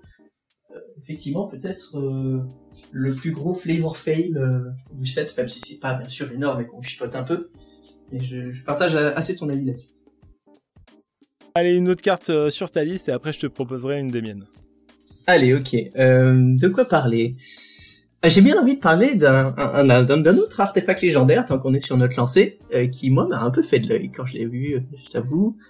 Euh, ce sont les portes de Durin. Alors, c'était une rare, un artefact légendaire qui coûte 3 mana génériques, un rouge et un vert, qui représente Gandalf en train d'ouvrir la fameuse porte cachée de la Moria, dont les symboles n'apparaissent qu'au au clair de lune, et qui dit qu'à chaque fois que vous attaquez, vous appliquez Regard 2, puis vous pouvez révéler la carte du dessus de votre bibliothèque. Si c'est une carte de créature, mettez-la sur le champ de bataille engagée et attaquante. Jusqu'à votre prochain tour, elle acquiert le piétinement si vous contrôlez un nain, et la défense talismanique si vous contrôlez un elfe. Alors, c'est une carte un peu marrante parce qu'elle reprend l'effet d'une carte que j'aime beaucoup. Enfin, disons qu'elle fait un peu la même chose que Ilarg, le sanglier terrasseur qu'on avait eu dans la guerre des Planeswalkers il y a quelques années de ça, qui, quand il attaquait, mettait des bêtes de ta main en jeu, pouvez un peu les cheater comme ça, euh, un peu à la manière euh, euh, d'un pur Foros ou je ne sais quoi. Et, et qui, là, a la différence significative que, à la fin du tour, tu renvoies pas la bête en question dans ta main, ou tu la sacrifies pas, ou je ne sais quoi, reste sur le champ de bataille, et, même si c'est la ligne de texte, on va dire, la plus anecdotique de la carte, elle peut avoir piétinement ou défense talismanique en fonction de ce que tu joues à côté. Qu'est-ce que, qu'est-ce que tu en penses de cette petite carte? Parce que moi, elle réveille un peu le Timmy euh, qui sommeille au plus profond de mon être, euh, et j'ai envie de, de jouer des, des jolis, euh, Blightsteel Colossus ou des trucs comme ça pour pouvoir les cheater en jeu. euh, Tout à fait. Moi, j'ai euh, complètement une... Alors, pour le coup, l'aspect nain et elfe m'in- m'intéresse pas trop. Euh, mais clairement, euh, tu vois, je, je le vois bien rentrer dans un deck euh, dragon, slivoïde ou quelque chose dans ce goût-là. Dragon particulièrement, parce qu'il y a beaucoup de gros coups. Je suis à peu près sûr que les amateurs de, de, de timide deck dinosaures, euh, ils vont Oui. bien bien aimer cette carte-là et euh, bas les couilles des elfes. Parce que euh, c'est Oui, je pense que les nains et les elfes, c'est vraiment anecdotique là, sur les la carte. Eh ben, tu, tu vois, typiquement, si euh, la carte avait été... Alors, ça aurait été moins flavor, hein, mais si la carte avait été bleue et verte, je l'aurais rentré dans mon deck euh, Kenesos euh, Tribal Monstre de la Mer, là, qui joue justement avec euh, les cartes du Oh, de ta bibliothèque. Et Kenesos avait lui-même la particularité de transformer les regards en regards plus 1. Donc là, ça, en plus, ça aurait fait regard 3, ça aurait très très bien marché, je suis un peu triste. C'est sûr. Bah, après, ça fait aussi écho, euh, comme on disait, aux nains et aux elfes qui sont dans, le, texte de la carte, hein, ce rouge et ce vert, avec Gimli et Legolas. C'est un peu le, le flavor de la chose. Bon, après, faut pas qu'on s'emballe non plus. Ça reste un artefact à 5 mana, qui est pas sûr de proc. Même s'il nous permet d'appliquer Regard 2, c'est pas forcément grul les couleurs, on va avoir beaucoup de, de moyens de manipuler le dessus de notre bibliothèque pour venir y mettre euh, des gros monstres ou quoi que ce soit. Donc il se peut que il se brique euh, complètement et se remettre un peu à la chance euh, pour pouvoir euh, poser des gros, des gros monstres en attaquant. Mais euh, faut dire que le plafond de la carte euh, est quand même Ouais, je assez suis bien d'accord avec toi. Ça, ça marche vachement bien avec une bibliothèque sylvestre ou quelque chose dans ce goût-là. Ok. Et ben maintenant, moi je te propose qu'on se penche sur la carte euh, Banditisme malveillant, qui est un enchantement qui coûte X et de rouge, et qui quand arrive sur le champ de bataille, inflige X blessures à chaque créature, et à chaque fois qu'au moins une créature qu'un adversaire contrôle meurt, on crée un jeton trésor, et cette capacité ne se déclenche qu'une seule fois par tour. Euh, bah ça nous rappelle une carte, je crois. Ah bah ouais, hein, une carte qui a été bannie en standard, qui très jouée, euh, qui est sortie en Midnight Hunt, si je me trompe pas, le massacre au Ouais, coup de boucher. Tout à fait. euh, et ben, à ma première le- lecture de ce banditisme malveillant, euh, j'ai absolument pas capté que c'était un enchantement, parce que bah les X de rouge, euh, d'habitude, tu sais, c'est des rituels. Alors tu lis des blessures à chaque créature, ouais, ok. Et euh, Ouais, et puis l'artwork aussi, euh, fait pas Ouais, c'est ça, et puis- euh, plutôt gros rituel je comprends. Attends, quoi? Tu tues machin des bêtes et tu fais un trésor et je fais attends, c'est bizarre. Et après, je vois que c'est un enchantement et je fais oh putain, mais c'est trop bien. Et du coup, vraiment, j'ai un gros, euh, hein, j'ai un gros coup de cœur sur cette carte parce que je pense qu'elle est équilibrée. Eh ben, figure-toi que je le pense aussi. Alors, c'est sûr que c'est fort carte. Euh, la comparaison avec euh, Mythic Massacre se fait très bien parce que bah, c'est une carte qui est très jouée. Alors, évidemment avec un petit shift hein, sur le rouge, on fait plus du drain de vie, on crée des trésors. Et le fait qu'on le fasse qu'une fois partout, ben moi je trouve que ça vient bien contrebalancer le fait qu'il était peut-être un peu trop puissant sur euh, le, massacre au creux de boucher. Et euh, qui plus est, sans pourtant venir enlever l'intérêt de la carte, parce que les trésors, ça reste un, avantage significatif, parce que dans Commander, on a beaucoup de points de vie, même si les points de vie, c'est une ressource, on va dire, aisément gérable. Là où le mana, ben justement, en plus vu que c'est une grâce, ça permet de te reconstruire après plus facilement, plus rapidement que les autres, et ça dure dans la partie, donc ça va vraiment t'apporter un, avantage pour pouvoir sortir tes cartes de, fin de partie plus tôt. Donc euh, vraiment un, un, très beau design. Et puis du coup, elle a même finalement ouais, euh, ce plancher de, de... En fait, tu peux la jouer tour 2, de rouge, voilà, je peux ça. Et à chaque fois qu'il y a une bête qui va mourir pendant un tour, je vais pouvoir faire un trésor, au moins, enfin je vais pouvoir faire un trésor. Donc sur un tour complet de table, je pense que dire que euh, tu vas faire au moins un trésor, voire deux à, chaque tour de table, c'est pas déconnant. Euh, je sais pas, je, je, la trouve vraiment vraiment chouette. En fait, c'est une mauvaise brasse parce qu'elle coûte un peu cher hein, pour, pour cet effet-là. Mais à côté, bah euh, tu vas euh, tu vas pouvoir continuer à gérer de la ressource encore encore à chaque euh, à, chaque tour de jeu et tout au long de la partie. C'est vraiment trop chouette. Ouais ouais. Alors elle a quand même deux défauts notables hein, cette carte. Première chose, c'est qu'elle met des blessures. Voilà, la grosse différence de Mitouk Massacre qui mettait du moins X moins X.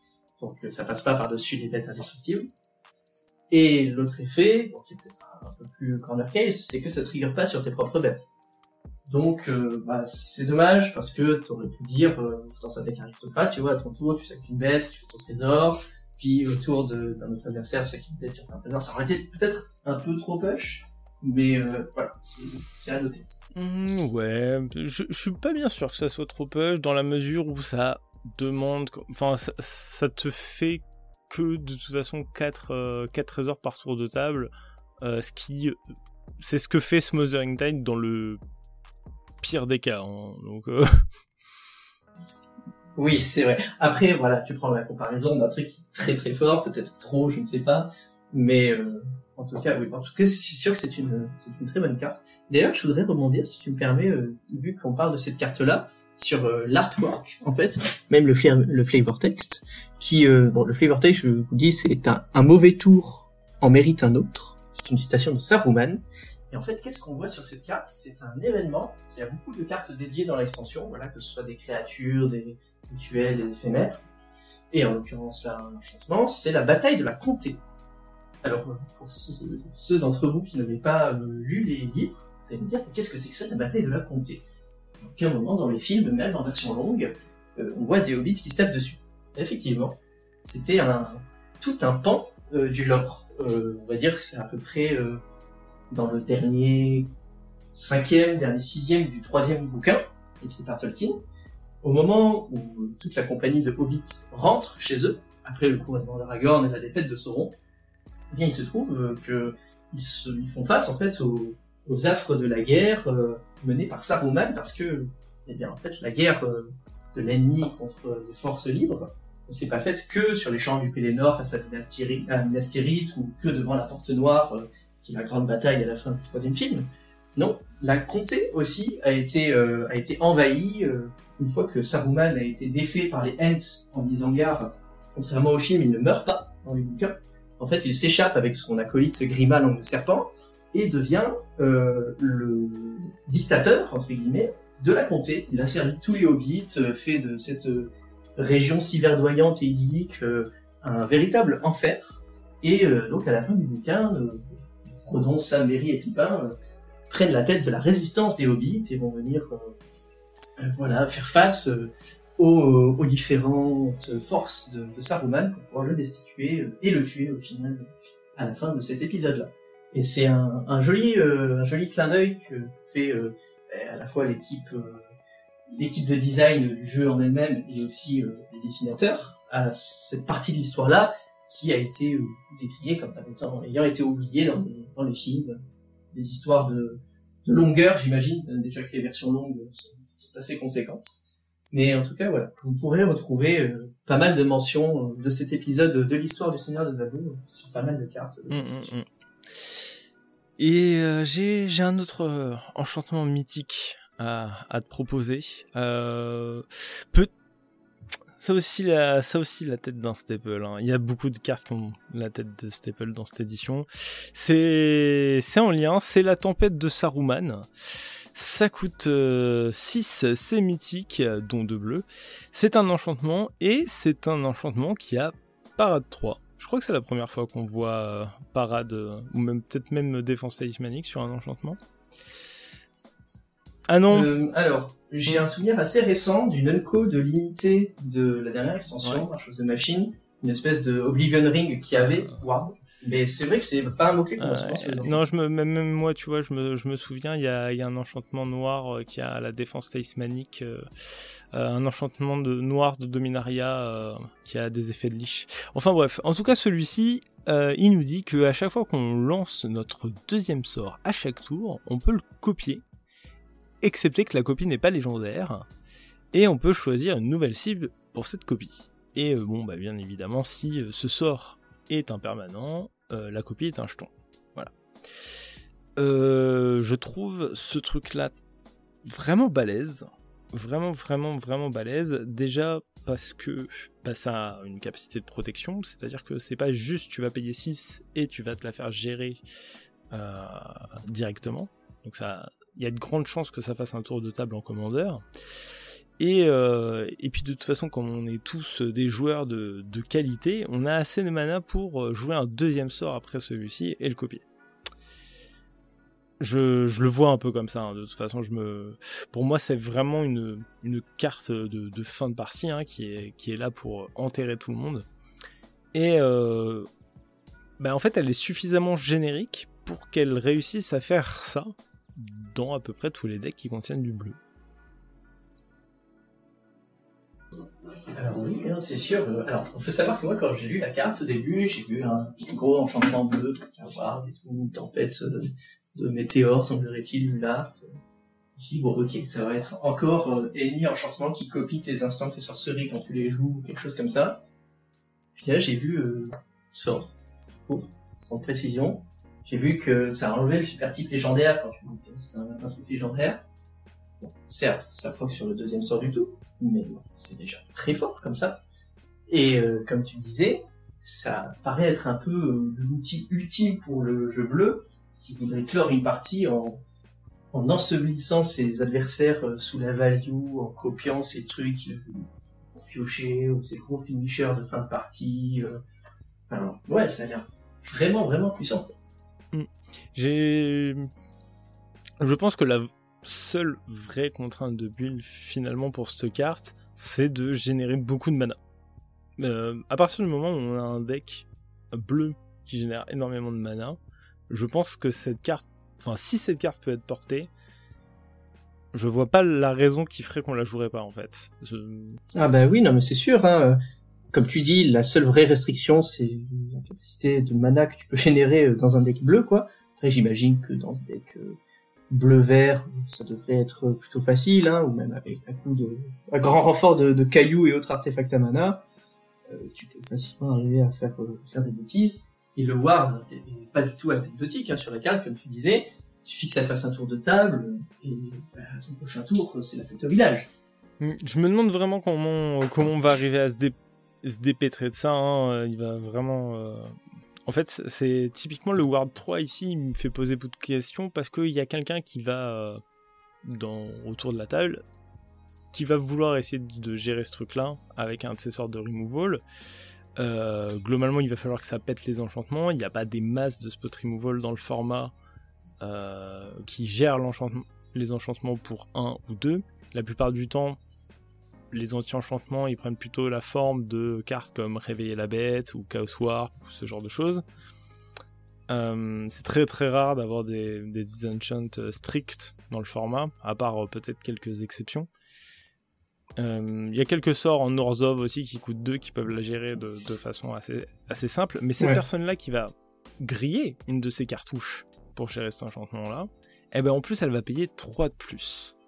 Donc si on est un petit peu en fin de partie, euh, bah, c'est potentiellement la moitié de son mana ou peut-être un tiers. C'est, je trouve ça vraiment énorme et ça, comment dire, ça enterre la personne qui va essayer de gérer ce truc-là. Je, je sais pas quoi en penser. Je ne sais pas encore si cette carte, euh, j'ai un feel good, un feel bad. Je suis un peu entre les deux. J'ai peur qu'elle soit très oppressante. Euh, est-ce que euh, quand tu as posé cette carte et qu'elle tient à peu près le board, même si tu te fais gérer, t'arrives pas à repartir, tu vois? Est-ce que derrière tu peux pas rejouer double commandant et arriver à refaire quelque chose? Ah bah ouais. Hein. Puis le fait que ce soit un enchantement, tu vois, c'est pas anodin parce qu'il y a mine de rien, beaucoup de cartes qui, moins cher que ça, vont pouvoir remonter du cimetière euh, sur euh, des effets euh, X ou Y. Donc, on peut peut-être même aussi trouver le moyen de la cheater beaucoup plus tôt dans la partie, de façon un peu à faire, et encore une fois dégénérer. Donc, c'est vrai que y a peut-être certaines tables de jeu à des niveaux moindres qui pourront un peu avoir peur de ce genre de truc qui va venir clore la partie très rapidement parce que mine de rien, c'est typiquement le genre de carte qui snowball, parce que il suffit que, tu joues un sort après, du coup tu as deux menaces en plus de celle-ci, ce qui va demander beaucoup de gestion, et plus les tours vont passer, plus tu vas créer des menaces, et il faudra pour tes adversaires choisir entre est-ce que je gère l'enchantement ou est-ce que je gère les deux énormes pâtés qui viennent de copier et poser mm. sur la table. Euh, elle, elle, me pose vraiment. Plus j'y réfléchis et plus cette carte me, pose des problèmes parce que typiquement, il y a énormément de, de payoff dans le format hein, qui sont euh, très puissant, je pense par exemple à euh, saison de dédoublement, ces choses-là, mais qui euh, récompense en fait une thématique de ton deck, où tu vas aller chercher euh, les marqueurs plus 1 plus 1 ou les jetons de créatures. Et ici, il nous dit, peu importe ce que tu joues, je vais faire x2 si c'est le deuxième sort de ton tour. Et d'ailleurs, en, plus, c'est le deuxième tour de, de chaque tour. Donc, dans, dans un monde où tu as euh, énormément, énormément de mana euh, et, une main à peu près euh, garnie, ben en réalité, tu peux copier un de tes sorts à chaque tour des adversaires. Ouais, tout à fait. Puis même sans avoir énormément de mana, tu vois, si tu joues des petites cartes avec le mm. flash ou des petits piocheurs, des trucs comme ça, ben, tout accumulé, quand tu arrives à, copier tes sorts plusieurs fois, on fait un tour de table, la value que l'enchant génère. Mm, mm. Oui, bah, parce que finalement, même si tu fais une option copier, euh, c'est toujours euh, Scry 2 pioche 2 hein, pour 1. Ah, Donc euh, ouais, je, je, suis très impressionné par cette carte. je je sais pas encore quelle place elle va prendre dans le format commandeur. mais mais moi je la trouve vraiment impressionnante, si ce n'est peut-être la plus impressionnante du set. Je, enfin, pour le format commandeur, hein, bien évidemment. Ouais, je ne sais pas. On va peut-être parler de. Je, vois d'autres mhm. cartes quand même sur ta liste qui ont un potentiel euh, assez dégénéré. Donc euh, peut-être, peut-être que oui. c'est sûr que ça se place en moins le top 5, voire le top 3 des cartes pour le commandeur qui vont avoir le plus gros impact hein, sur le format. Après, euh, bon, on verra. Est-ce que ça viendra du jeu? Ça c'est, c'est à peu près sûr. Est-ce que ce sera aussi fort qu'on le pense? Est-ce que ce sera pas peut-être un peu trop clunky de devoir jouer à chaque fois ces deux sorts et tout, tout en évitant de se faire gérer euh, son enchant? On verra bien. De quelle carte tu souhaites parler à présent? Alors écoute, si je remonte un peu sur ma petite liste perso, moi je voudrais aussi parler d'une carte qui, qui m'a l'air euh, assez forte, euh, en commandeur notamment, et plus particulièrement en, en CEDH. Il s'agit de la démonstration de puissance. C'est un éphémère pour euh, un mana générique et deux mana rouges. Un éphémère qui ne peut pas être copié. Une ligne de texte qu'on voit assez rarement, mais euh, la suite de la carte explique peut-être pourquoi est-ce qu'elle ne peut pas être copiée, puisqu'elle dit que cet éphémère a comme effet de copier n'importe quel nombre de sorts d'éphémères et ou de rituels ciblés. Vous pouvez choisir de nouvelles cibles pour ces copies. Alors, pourquoi est-ce que je parlais de CDH Parce que le CDH, c'est souvent une partie assez rapide, où on va avoir tendance à avoir des joueurs qui partent en combo, et donc à avoir des interactions plus ou moins gratuites ou plus ou moins efficaces d'un peu tous les côtés de la table pour pouvoir empêcher tout le monde de partir en combo, soi-même essayer de dérouler par la suite. Et là, c'est une carte en rouge qui me dit que, pour modo, pour 3 mana, on laisse les autres euh, faire leur bataille de contre euh, ou d'effets euh, stacks ou je ne sais quoi, et on arrive à la fin de la pile, on paye 3, on copie tout, on contre tout ce qui nous embête, et après on déroule. Moi, ça m'a l'air euh, quand même vachement fort cette histoire. Euh, pouvoir copier n'importe quel nombre euh, d'instants de rituel. euh, des fois, tu peux juste piquer la pièce à combo de ton adversaire et gagner la partie avec, euh, ou sur des jeux Storm ou je ne sais quoi. Vraiment y avoir des bêtises à faire. Hmm, certainement, j'ai pas le recul du, CEDH, j'ai- je me suis pas assez intéressé au format, je l'ai pas assez pratiqué pour vraiment me rendre compte. Je vois bien ces applications potentielles, mais j'ai du mal à évaluer euh, combien de fois cette situation, euh, combien de fois tu vas être dans cette configuration qui est euh, dans une, combien de fois tu vas être dans une configuration qui est optimale ou satisfaisante. Ouais, oui, bah c'est sûr. Hein. Après, moi non plus, j'ai pas une expérience absolument énorme hein, dans le CEDH, mais juste en y réfléchissant un peu, tu vois, je pensais à des lignes à base de, de decks qui voudraient jouer des, des, des pactes des, des ad nauseam, des trucs comme ça, tu vois. Quelqu'un contre et tout, et puis toi, à la fin, tu dis, bah, pour 3 mana, je copie ton ad nauseam et je copie un contre si quelqu'un veut, veut y réagir, j'ordonne des trucs dans le stack de façon à ce que je puisse résoudre tout ce qu'il faut dans le bon ordre, et euh, je te pique ta combo et je te tue avant que, avant que tu puisses euh, me tuer moi. Quoi. Donc, euh, je sais pas, peut-être que c'est un peu clunky, si, comme carte, que double rouge, 3 mana soit cher, mais bon. Après, euh, ça reste un, un éphémère rouge qui, au pire, peut copier un removal, peut contrer un truc un peu embêtant, parce que, encore une fois, hein, c'est un peu aussi un contre-sort en rouge tu joues, euh, sais pas, un truc, une grâce, un truc un peu game breaker, ton oppo en face qui joue bleu, bah, te dit non. Bah, toi, tu comptes son contre avec, euh, avec ta petite démonstration de puissance, et au final, bah, ça fait un cancel pour toi, quoi. Ouais, pourquoi, pas. Ça peut être une, ça peut être une implication euh, intéressante. Euh, C'est pour le coup, c'est vraiment une, une carte. À... J'arrive pas à me projeter. Je n'arrive pas à savoir quoi en penser. Donc, euh, bah si euh, si vous écoutez ce podcast, n'hésitez pas à passer sur YouTube, mettre un commentaire et nous dire que- qu'est-ce que j'ai loupé, hein, parce que parce que je suis euh, je suis très dubitatif. J'ai du mal à y voir les applications et euh, bah, j'espère bien que ça fait des dingueries. euh, je regarderai je regarderai voir ce que ça, ça arrive à faire à terme. Ouais, après, comme je te dis, hein, j'ai pas les lignes exactes, peut-être que je m'emballe un peu, mais moi, je vois du, du potentiel. D'accord. Et alors, je, je suis un peu curieux. C'est quoi cette, euh, cette illustration Et en fait, qu'est-ce que représente cette carte? Est-ce que tu saurais me dire ou pas? Alors, il faut savoir que je me suis un peu questionné parce que je ne suis pas sûr. Ça fait un moment que j'ai pas ouvert le premier bouquin. Ce qui est sûr, en tout cas, ça on le sait grâce au Flavortex, c'est que le lieu qui est représenté, c'est le Mont Venteux. C'est des ruines d'une vieille forteresse dans laquelle euh, Aragorn et les quatre hobbits euh, se réfugient pour la nuit sur leur chemin pour Foncombe.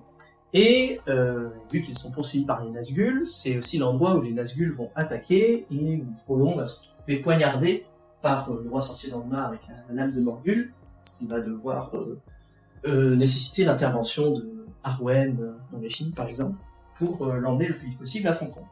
Et donc la lumière qu'on voit qui s'échappe bah, du, de l'espèce de, de forteresse en ruine, je me demande si c'est les pouvoirs magiques euh, des Nazgûl ou quoi qui font qu'il y a cette lumière-là. Ça a pas l'air d'être une lumière qui vient de, de flammes, d'un feu quelconque, parce que au moment où les Nazgûl poignardent Frodo, c'est Aragorn qui vient à la rescousse avec ses torches qui enflamment les spectres de l'anneau pour le faire fuir.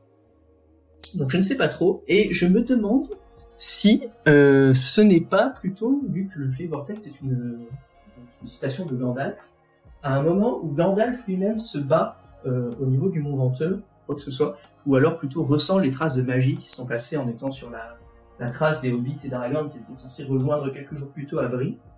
Euh, je t'avoue que je n'ai plus trop le souvenir exact de ces passages-là du bouquin, je saurais pas te dire, mais voilà, ça se situe dans cette temporalité. Alors, dans les cartes que j'ai notées aussi, qui, qui je, je pense vont, vont avoir un impact dans le format ou peuvent avoir un impact dans le format, c'est un autre enchantement. J'aime beaucoup les enchantements. C'est un enchantement vert qui coûte 3 incolores et un vert. C'est Cœur Elf, qui nous dit que on peut regarder la carte dessus de notre bibliothèque à tout moment. On peut lancer les sorts de créatures depuis le dessus de notre bibliothèque et les créatures que l'on contrôle ont engager cette créature, ajoutez un mana de la couleur de votre choix. Bon, euh, jusque-là, on, on, découvre rien, hein, c'est des c'est des effets qu'on connaît, euh, qu'on connaît bien. Jouer des créatures du dessus de notre bibliothèque, euh, Wizard aime beaucoup ça en ce moment. Et, euh, nous faire faire du mana avec nos créatures via, via des enchantements, c'était déjà quelque chose qu'on connaissait. ceci dit, là on a le tout en un. Et moi j'y vois un potentiel dégénératif assez fort pour pas mal de decks. Ah ben ouais, hein, ça c'est c'est peu de le dire. Moi, quand j'ai vu la carte pour la première fois, des, des spoilers, elle m'a fait penser en fait à une espèce de mix entre euh, euh Frenzy, un, vieil enchant rouge de, de Ravnica qui permettait aussi de jouer des cartes de la bibliothèque, mais qui avait pas mal de restrictions, qui nous permettait euh, de pas jouer, qui ne permettait pas de jouer des cartes de notre main en parallèle et de Cryptolithrite, qui est un enchantement qui dit que, ben, comme là, toutes tes créatures peuvent s'engager pour faire euh, du mana de la couleur de ton choix. Donc, euh, ouais, ça a l'air d'être vraiment fort, vraiment push. 4 mana, ce qui est, euh, on va dire, un... en fait, la carte paraît dans son design assez classique. En fait, on n'est pas surpris quand on la voit. C'est, ok, moi je m'attendais à ce genre d'effet, un enchant à 4 mana qui permet de jouer sur dessus de la bibliothèque, euh, il y avait un, vizir mythique dans Amonkhet qui faisait à peu près ce même effet-là, qui était une créature pour 4 mana. Mais là, en plus, le fait qu'elle te permette d'avoir accès à plus de mana en transformant toutes tes bêtes en, en elfes, euh, pouvoir jouer encore plus de cartes qu'il y a sur le dessus de ton pack, ou les cartes que tu pioches à la main, bah, en fait, euh, ouais, ça paraît juste de faire euh, de faire tout. Ça fait du card advantage, ça te permet d'aller plus vite, ça fait le café. Il y a vraiment ce truc là où en fait tu vas profiter de jouer beaucoup beaucoup de créatures dans, dans ton deck. Hein. C'est pas juste une carte qui est ah je joue un deck créature, il faut faut que je joue cette carte. Je pense qu'il y a vraiment un, seuil euh, minimal de 35 créatures à jouer dans un deck commander pour pouvoir se permettre de jouer ce genre d'effet. Mais, euh, mais pour moi, il y a vraiment un effet snowball. C'est-à-dire que, mais en fait, plus tu vas disposer de mana et plus tu vas pouvoir te permettre de jouer les cartes du dessus de ton deck.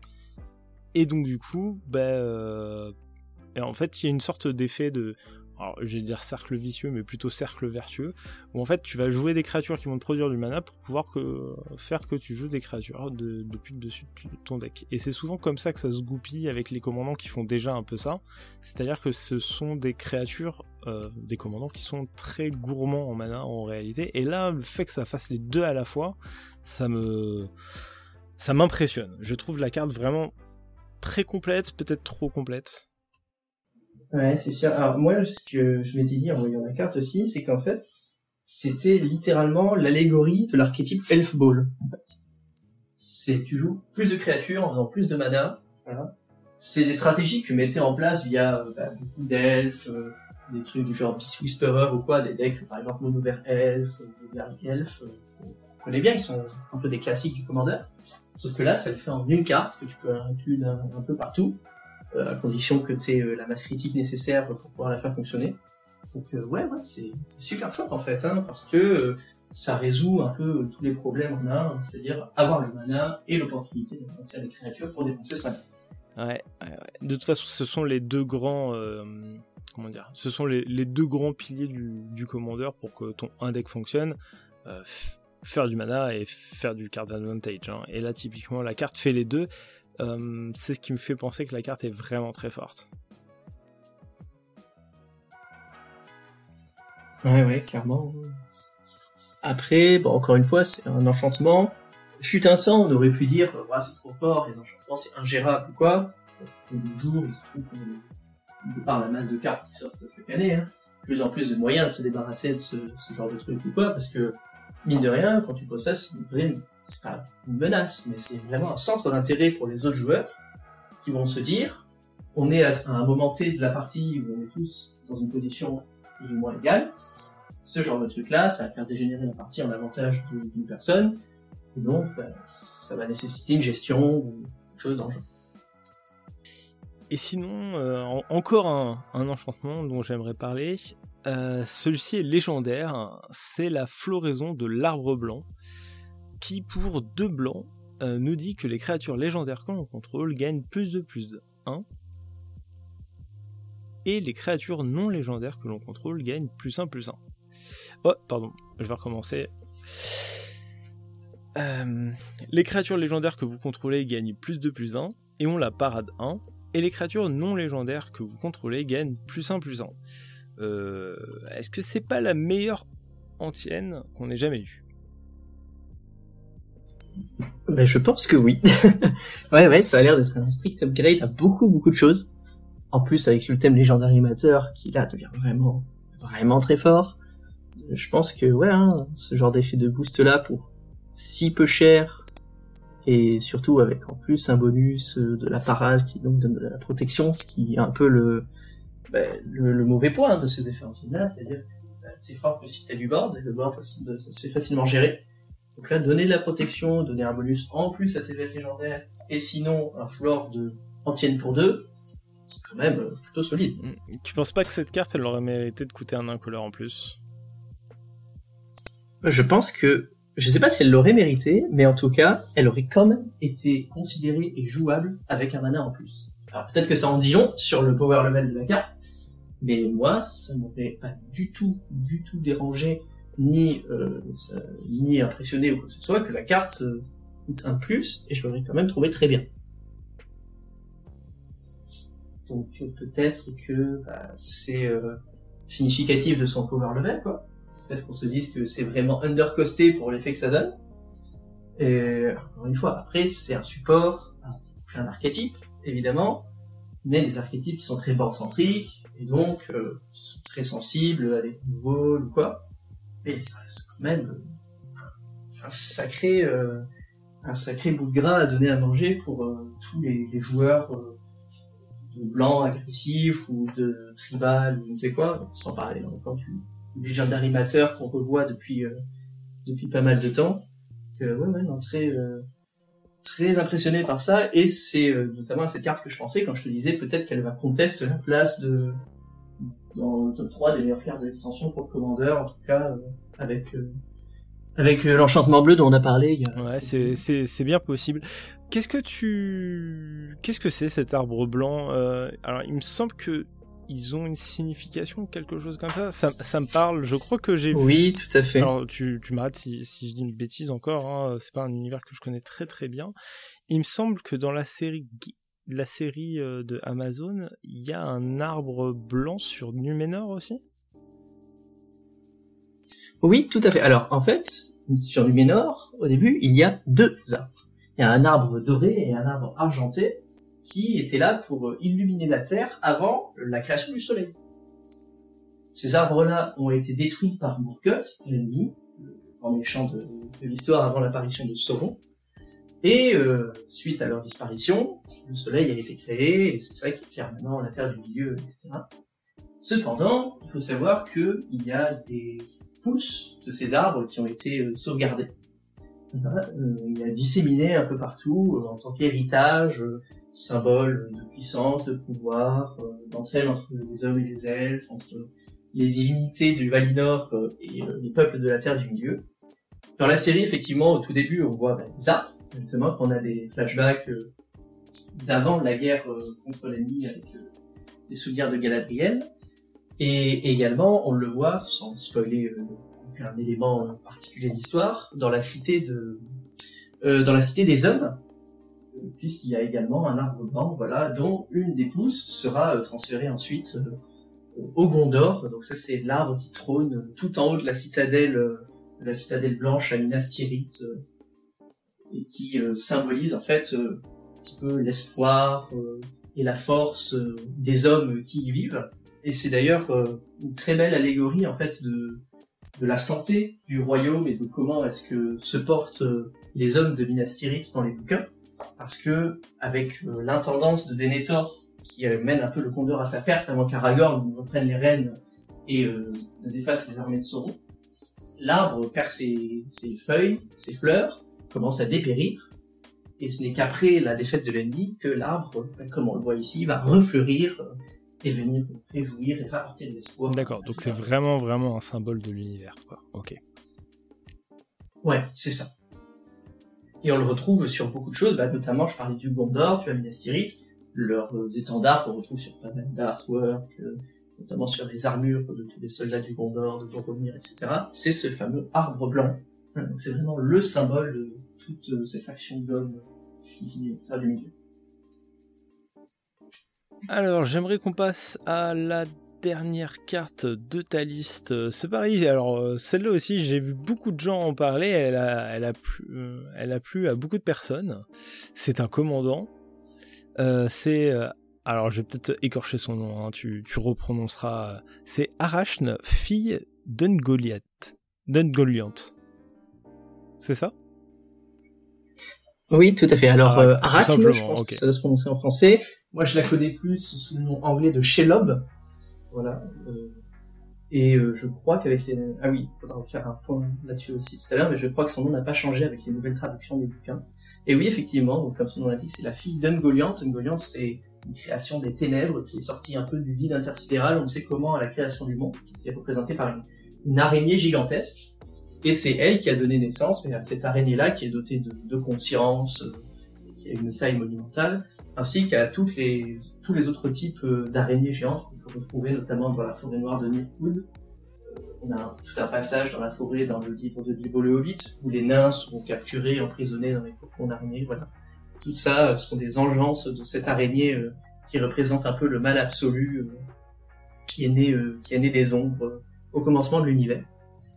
Et sinon, comme tu disais, oui, c'est une carte qui a un peu fait couler de l'encre, qui est un, très joli commandant. On va peut-être se pencher plus sur ses effets. Justement, j'insiste vite fait sur ce que tu disais euh, sur, le, sur le terme engeance parce qu'elle a ce double type araignée et démon. Et en fait, je viens de le remarquer. Et tu vois, c'est en, en écoutant ton champ lexical que j'ai fait la connexion euh, logique. Ouais, tout à fait. Oui, c'est vrai que c'est ce genre de petits détails-là qui est pas forcément, enfin, qu'on capte pas forcément tout de suite. On retrouve la même chose sur les différents sorciers, notamment avec Gandalf, évidemment, qui ont le type avatar, en plus du type sorcier, il me semble, en français. Parce que, tout simplement, mais ce ne sont pas des hommes qui auraient les pouvoirs quoi. En fait, dans euh, la mythologie de, Tolkien, les, les Istari, comme on les appelle en langage épique, ce sont l'équivalent euh, d'espèces d'anges, si on veut rapprocher ça à une mythologie occidentale qu'on connaît tous, qui euh, sont donc des envoyés des dieux directement. Ce ne sont pas des humains. D'accord. Et donc, euh, cette euh, araignée légendaire, elle a le contact mortel, la parade 2. Les autres araignées que l'on contrôle ont aussi le contact mortel et la parade 2. Et elle dit que à chaque fois qu'une autre créature blessée se sourcil par une araignée que vous contrôlez meurt, on peut créer un jeton qui est une copie de cette créature, excepté que c'est un artefact nourriture avec euh, la fameuse capacité euh, de, de, toutes les nourritures qui est de les sacrifier avec deux incolores et de gagner 3 points de vie. Ok, et il perd, euh, d'accord, aussi tous ces autres types. Putain, c'est, je me suis un peu embrouillé, mais en gros, ça transforme euh, les créatures blessées en euh, jetons nourriture. en jetons nourriture. Ok. Qu'est-ce que tu souhaites nous en dire de ce commandant? Alors, il faut savoir que je l'ai un peu mis là pour le lore, évidemment. Je l'ai mis là aussi parce que c'est c'est sympa. J'ai vu pas mal de gens s'exciter dessus sur Twitter, notamment en disant waouh, on va pouvoir faire un commandant tribal araignée, voilà, parce que le contact mortel, la parade 2, il y a des trucs très drôles à faire. C'est sans doute vrai. Un gros body quand même, 8-8 hein, pour 6 de contact mortel euh, avec une capacité de protection. Mais c'est surtout cette espèce de, de pavé de texte là à la fin qui est pas forcément très compréhensible, qui a un peu titillé ma curiosité. Alors je, je me suis un peu branché. Et quand on y réfléchit bien, ben en fait, euh, ce que ça veut dire, c'est dire qu'une créature qui meurt de cette façon-là va se retrouver transformée en artefact, qui évidemment, comme tu l'as dit, il faut tout sacrifier pour faire de la vie, perd ses autres types de créatures, mais ne perd pas son texte, ni ses capacités.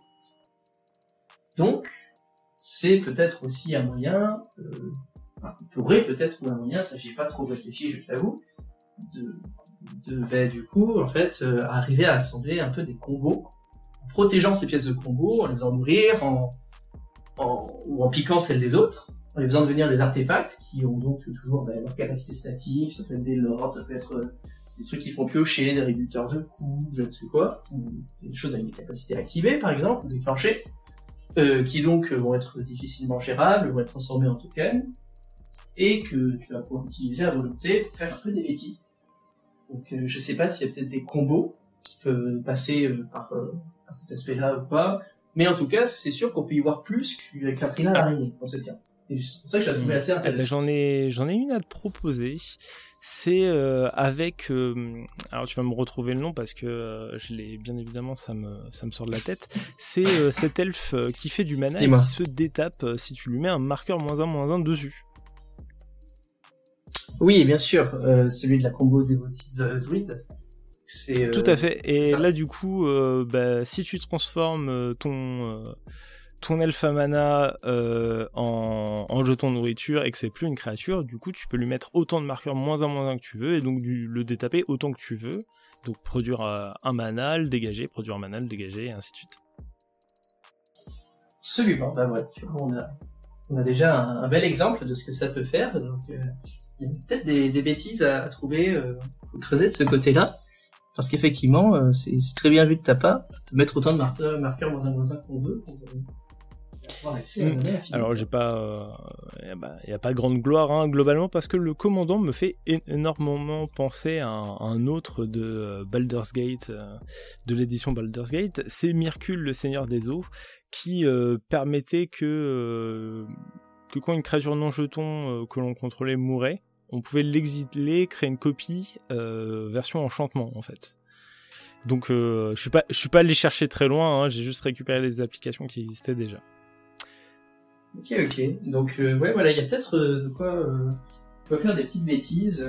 Et ça a aussi suscité mon attention parce que je sais plus pour quelle raison, il y a pas longtemps, je pensais à la carte Arachnogenesis, qui est une carte d'un précommandeur, je crois, il me semble, qui est grosso modo un fog qui fait pop plein d'araignées, qui pour une raison qui m'échappe n'a jamais été reprint et qui donc a vu son prix un peu s'envoler pendant ces, derniers mois, dernières années, qui serait peut-être un possible reprint pour euh, euh, l'édition Commander Master qui se profile aussi euh, la fin de l'été.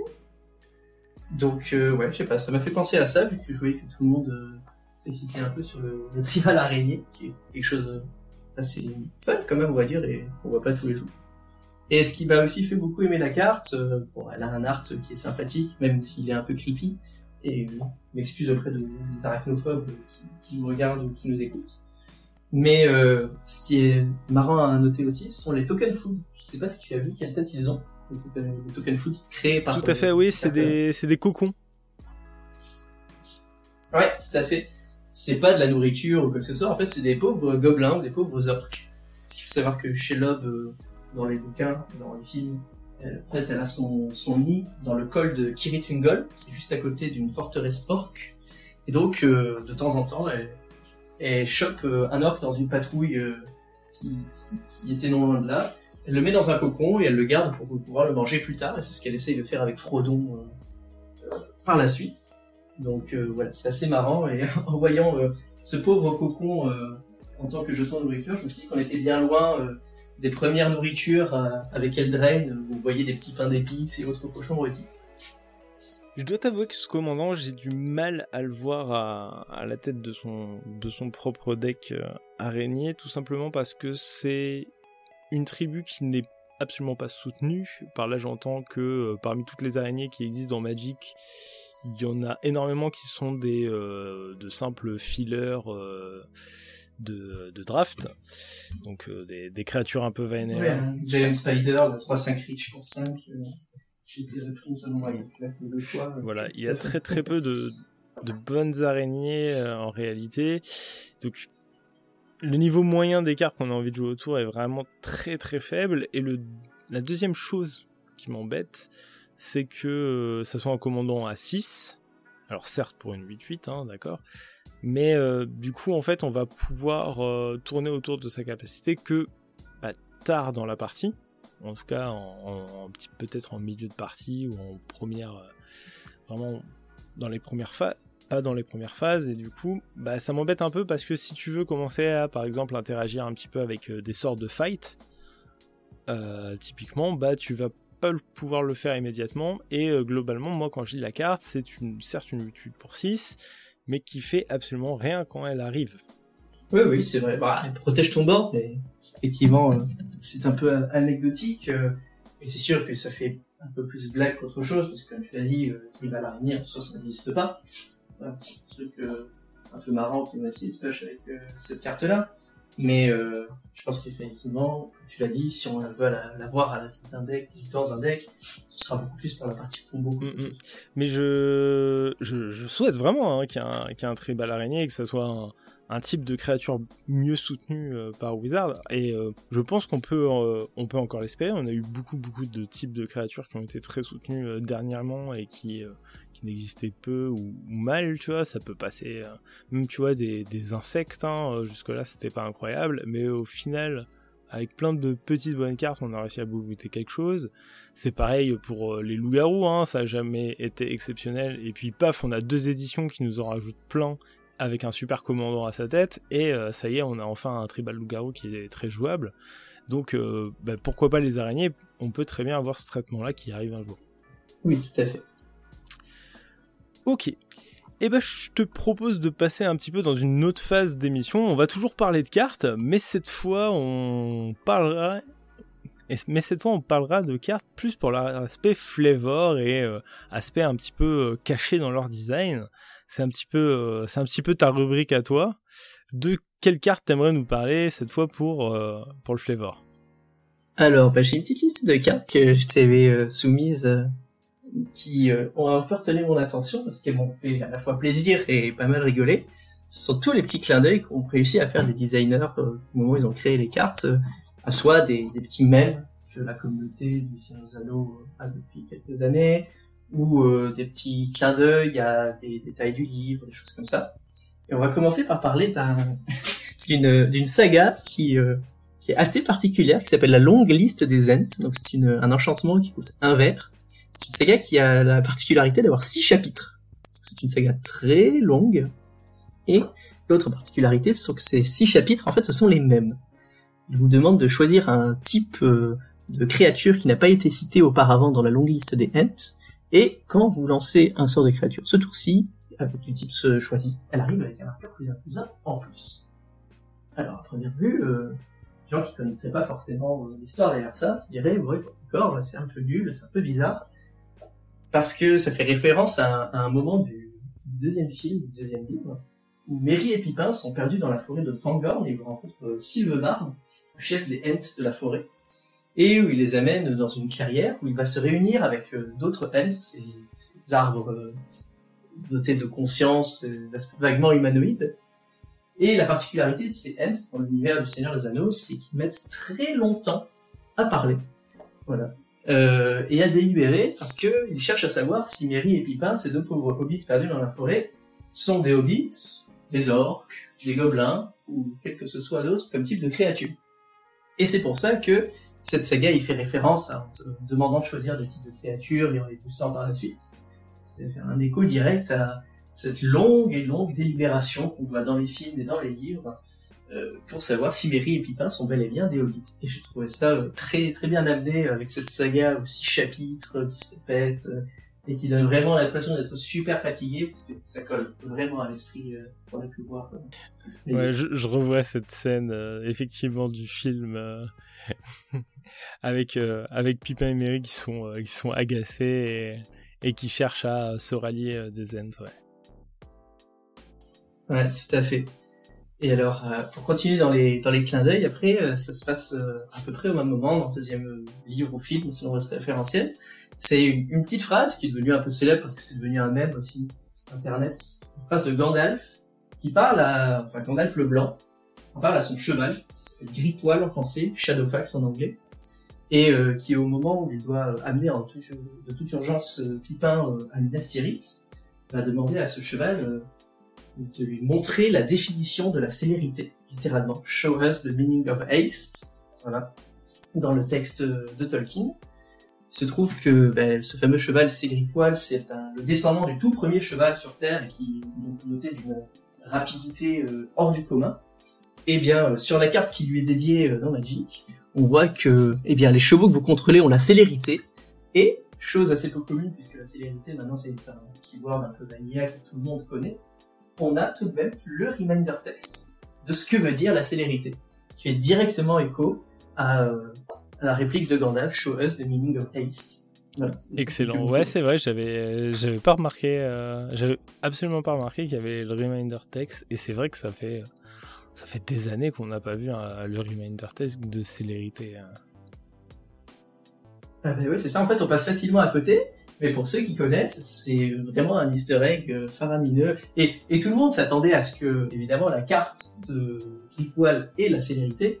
Mais de là à ce qu'on ait vraiment le reminder text, tout, c'est un super clin d'œil. C'est là qu'on voit qu'ils se sont vraiment amusés à créer ce set euh, et à toutes les petites références qu'ils pouvaient. Voilà, après, euh, pour continuer dans cette lancée-là, on peut parler d'un duo de cartes, disons, une petite histoire qui est assez méconnue, parce que forcément on le voit pas dans le film parce que c'est un peu un, détail. C'est un personnage qui s'appelle Bill, Bill le poney. C'est un autre cheval, euh, un peu considéré comme le dixième membre de la fraternité de l'anneau c'est le, petit poney que vont acheter euh, les Hobbits et Aragorn qui vont partir de, de Brie pour rejoindre Foncombe pour porter toutes leurs affaires, voilà. Et qui va les suivre euh, jusque devant les portes des mines de la Moria. Et à ce moment-là, ils, le, relâcheront au moment de rentrer dans les mines. Et ce, petit Bill le poney, bah, il, a toute l'affection de, de la fanbase du Seigneur des Anneaux. Il se trouve qu'il doit son nom à la personne qui a vendu ce poney au Hobbit, qui s'appelle Bill Ferny, donc euh, il a sa carte de créature légendaire dans le set Bill Ferny, brigand de Brie. Et il se trouve que c'est un humain aigredin qui a une capacité assez euh, assez flavor qui moi me fait beaucoup rire, qui dit qu'à chaque fois qu'il devient bloqué, on a un choix, soit on crée un jeton trésor, soit un adversaire ciblé acquiert le contrôle d'un cheval que vous contrôlez. S'il fait ainsi, retirer Bill Ferny du combat et créer trois jetons trésor. Alors, ça a l'air un peu bizarre dit comme ça, mais pourquoi est-ce qu'on on verrait euh, créature de type cheval reliée à cette carte, qui est un peu un rogue bleu, tout ce qui est plus classique. Parce que Bill le poney doit son nom à son ancien propriétaire, euh, Bill Ferny, qui, au moment où les hobbits veulent quitter le village de Brie, parce qu'ils sont poursuivis par les Nazgûl, eh bien, il se trouve que un malandrin, qui se trouve être euh, Bill Ferny en personne, a libéré leurs chevaux et ils se donc sans monture. Et Bill Ferny arrive comme une fleur et propose aux hobbits et à Aragorn de leur vendre son vieux poney pour euh, une somme exorbitante, euh, il me semble que c'est 12 pièces, et euh, dans le bouquin, c'est précisé que c'est l'équivalent de trois fois le prix d'un poney de la sorte, si on pouvait l'acheter de façon à un honnête, vendeur de cheval. Et donc, la capacité de Bill fait écho dans sa deuxième capacité, où on donne un cheval et on reçoit trois trésors en échange, parce que ben, le cheval vaut en fait trois fois trop cher que ce qu'il vaudrait vraiment. Et euh, c'est un clin d'œil que très peu de personnes euh, auront, je pense mais qui, euh, encore une fois, est super bien Alors, je me doutais effectivement qu'il y, avait quelque chose, mais je j'avais pas la rêve parce que tout simplement, j'ai j'ai pas lu les livres, ou quoi que j'ai peut-être lu La communauté de l'anneau, mais alors je devais, je devais être au lycée et j'en ai vraiment avec souvenir. Et j'avais alors je me doutais hein, qu'il y avait une référence. Euh, le fait, c'était trop spécifique. Euh, le type cheval en bleu, ça me paraissait bizarre. Je me doutais qu'il y avait une référence, mais je savais pas que c'était connecté directement euh, au poney des Hobbits et je situais absolument pas le personnage. Donc effectivement, c'est vraiment une chouette gimmick quoi. Ouais, c'est ça. Mais en plus, même pour quelqu'un qui a lu les bouquins, c'est quelque chose de tellement anecdotique dans tout le déroulé de la trame de Seigneur des on se dit, euh, ouais, bah, d'accord, ils ont payé trois fois trop cher un podé à, à Et ils en ont fait une mécanique dans une carte magique, je trouve ça quand même assez fou. Euh, allez, peut-être pour pas s'attarder trop sur le sujet, mais pour continuer quand même dans les petits clins d'œil fort sympathiques, je pourrais te proposer de parler de Gandalf, le cavalier blanc. Alors, euh, Gandalf, encore une carte de créature légendaire Gandalf, voilà, je crois qu'il y en a 5 dans le chat, c'est ça? Et euh, donc celui-ci a la particularité de ne pas avoir le flash, comme les autres. Pourquoi est-ce que les autres avaient le flash? Dit la célèbre épique, un magicien n'arrive jamais en retard, ni en avance d'ailleurs, il arrive toujours à point nommé. C'est pour ça que les autres itérations de Gandalf font le flash. Mais celui-ci fait directement référence en fait à une réplique que Gandalf euh, euh, dit s'adressant à Théoden et à Aragorn dans le deuxième livre, juste avant que ces deux, ces deux-là euh, emmènent le peuple du Rohan se réfugier dans le gouffre de Helm pour pour se protéger de l'invasion des Uruk-hai de Saruman. À ce moment-là, Gandalf leur dit euh, Attendez-moi à l'aube du cinquième jour, regardez à l'est.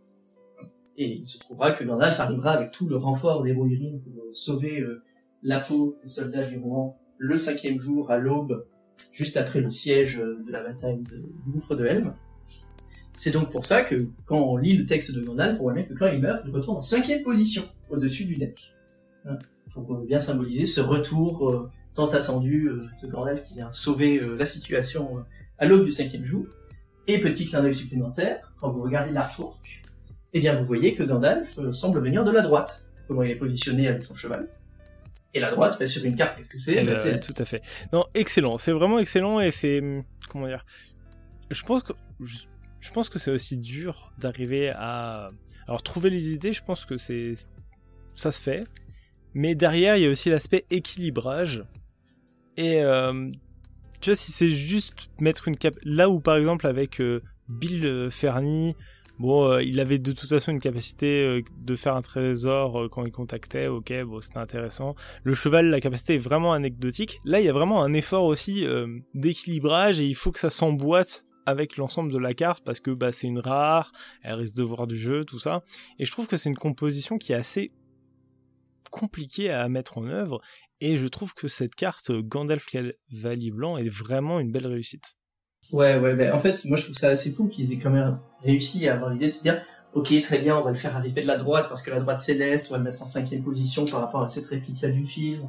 c'est quelque chose que moi, si j'avais travaillé pour euh, dire The Coast au moment où ils ont créé le set, j'aurais adoré faire parce que ça se voit que c'est vraiment des gens qui sont passionnés, qui connaissent tous les petits trèfles, euh, les petits moments sympas que les gens vont reconnaître en fait après, euh, euh, même si évidemment tout le monde est un fan inconditionnel du, du, Seigneur des Anneaux, mais voilà, ça trouve son public et ça coûte rien en soi, mais c'est super bien amené et ça participe vraiment à l'immersion dont je parlais en début d'épisode du podcast.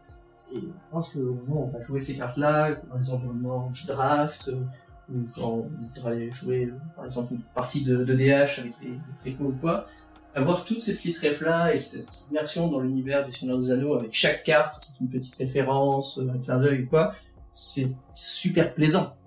Et c'est là que je trouve qu'ils ont vachement réussi leur coup. Yes.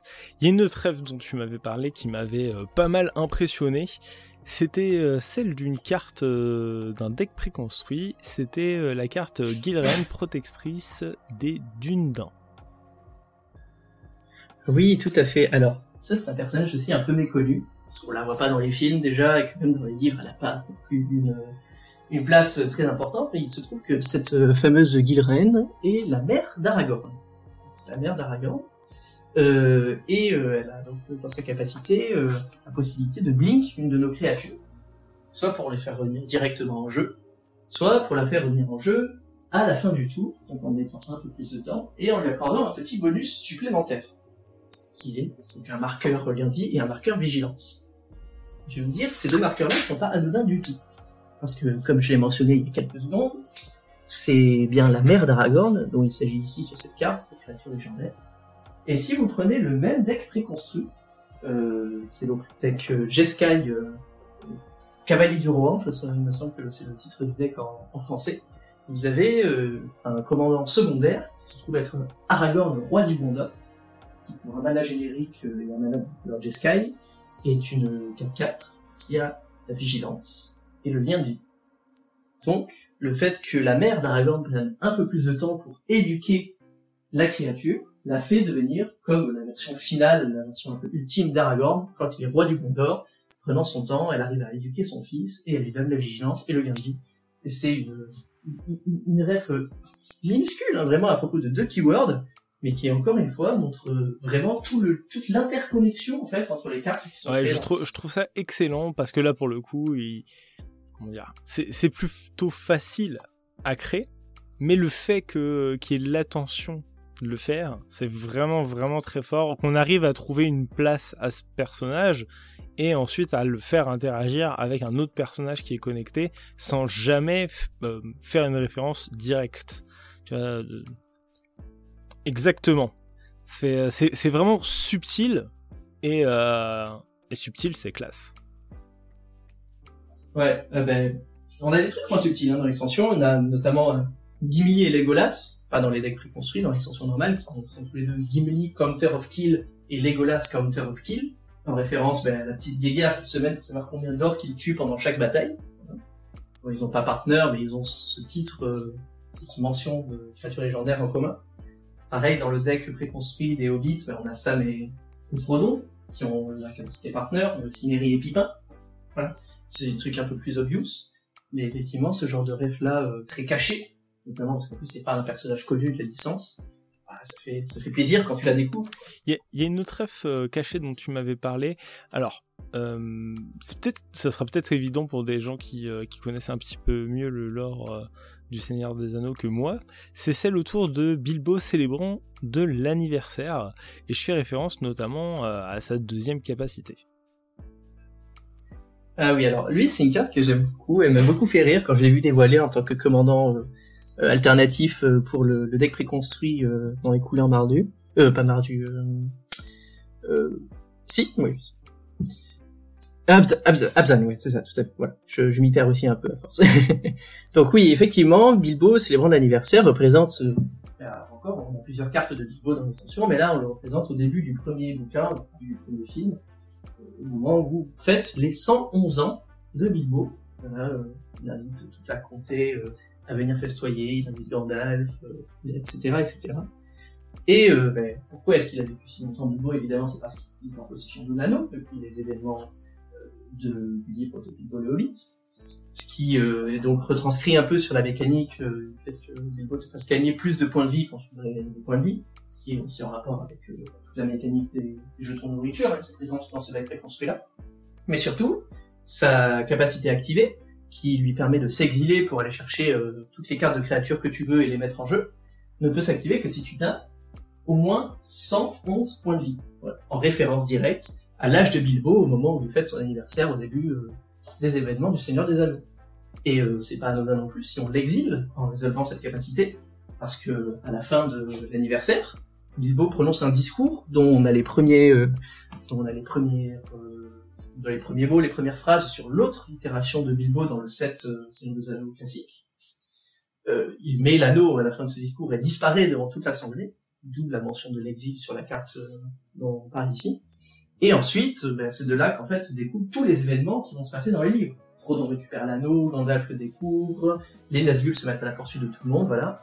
Et ça fait encore une fois écho à ce tuto de créatures massives qui arrivent sur le champ de bataille. Toutes ces pauvres créatures qui vivaient là, qui n'avaient rien demandé, se retrouvent impliquées dans la guerre de l'anneau et dans les événements des trois ah, Ça, c'est vraiment excellent. Euh, j'ai, euh, vraiment été fan quand tu m'as parlé de euh, cette easter egg là cachée et vraiment très très chouette. Je, quand je voyais ce gars, je me dis, hmm, ça ressemble à une Wincon et tout, mais qu'est-ce que tu vas chercher? Alors forcément, moi je me dis je vais chercher une combo entre deux créatures, mais euh, en réalité, euh, le fluff de cette carte euh, aimerait aller chercher finalement tous les membres de la communauté de l'anneau, quoi. Ouais, c'est ça, voilà. ok. Tout à fait, tout à fait. Et puis, c'est pour quelqu'un qui ne connaissait pas, il faut dire combien 111 points de vie. C'est un chiffre un peu absurde aussi, on ne sait pas si peut-être quelqu'un un jour sur une table de DDH arrivera à à résoudre cette capacité avec toute son points de vie, mais dans un deck, euh, dans un deck euh, gain de points de vie, euh, passer le cap d'essence, c'est pas c'est un peu du déjà vu quand même. moi, ça me, c'est pas, pas toutes les games, on est bien d'accord, mais c'est pas, ça arrivé quand même une, bonne dizaine de fois dans ma vie. Et par contre, ça aurait été 111 précisément là, ça aurait été un peu chaud. Hein. ouais, 111 précisément je me demande si la carte aurait. Oui, ou dans, euh, bah, dans ce cas-là, le, le coût en mana d'activation, tu, tu, le mets à, tu le mets à 0, tu le mets à 1 parce que 111 précisément, c'est compliqué. Sinon, ça commence à faire beaucoup. Ok. Eh bah écoute, ça fait euh, ça fait deux bonnes heures hein, là qu'on est qu'on est sur cette émission. Euh... Peut-être juste pour conclure avant qu'on passe à, la fin, euh, vu qu'on parle de Bilbo et du Hobbit, je voudrais juste parler. C'est même pas une carte, c'est un token. Voilà présente dans les decks préconstruits.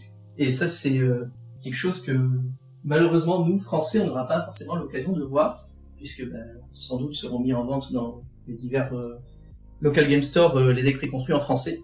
Il faut savoir que sur la version anglaise des tokens Alflin, donc Hobbit, créés par je ne sais plus quelle carte du deck préconstruit Abzan, eh bien, vous n'avez pas, vous ne créez pas une créature token Alflin, vous créez une créature Tolkien. Excellent.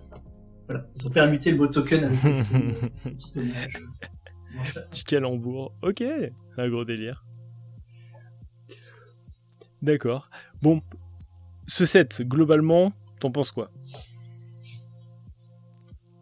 Ben écoute, pour moi, euh, point d'un hein, bien sûr, c'est une grosse réussite, hein, parce que je, sans avoir testé euh, les decks préconstruits, l'environnement limité, ou même euh, avec Commander qui inclurait de nouvelles cartes, j'ai l'impression que le set est super smooth, que le power level est assez lisse, que ça, ça va pas péter les plafonds comme un moderne horizon, mais qu'en même temps, il y a plein de cartes intéressantes, et comme je l'ai beaucoup dit euh, pendant ce podcast, l'immersion va être totale et absolument jouissive pour des gens qui, aiment l'univers ou qui même voudraient initier en fait euh, d'autres personnes euh, à Magic, à rentrer un peu plus dedans. Moi, je sais que notamment, je vais acheter les quatre commandeurs pour faire jouer des potes en voilà à quatre avec les quatre pricots.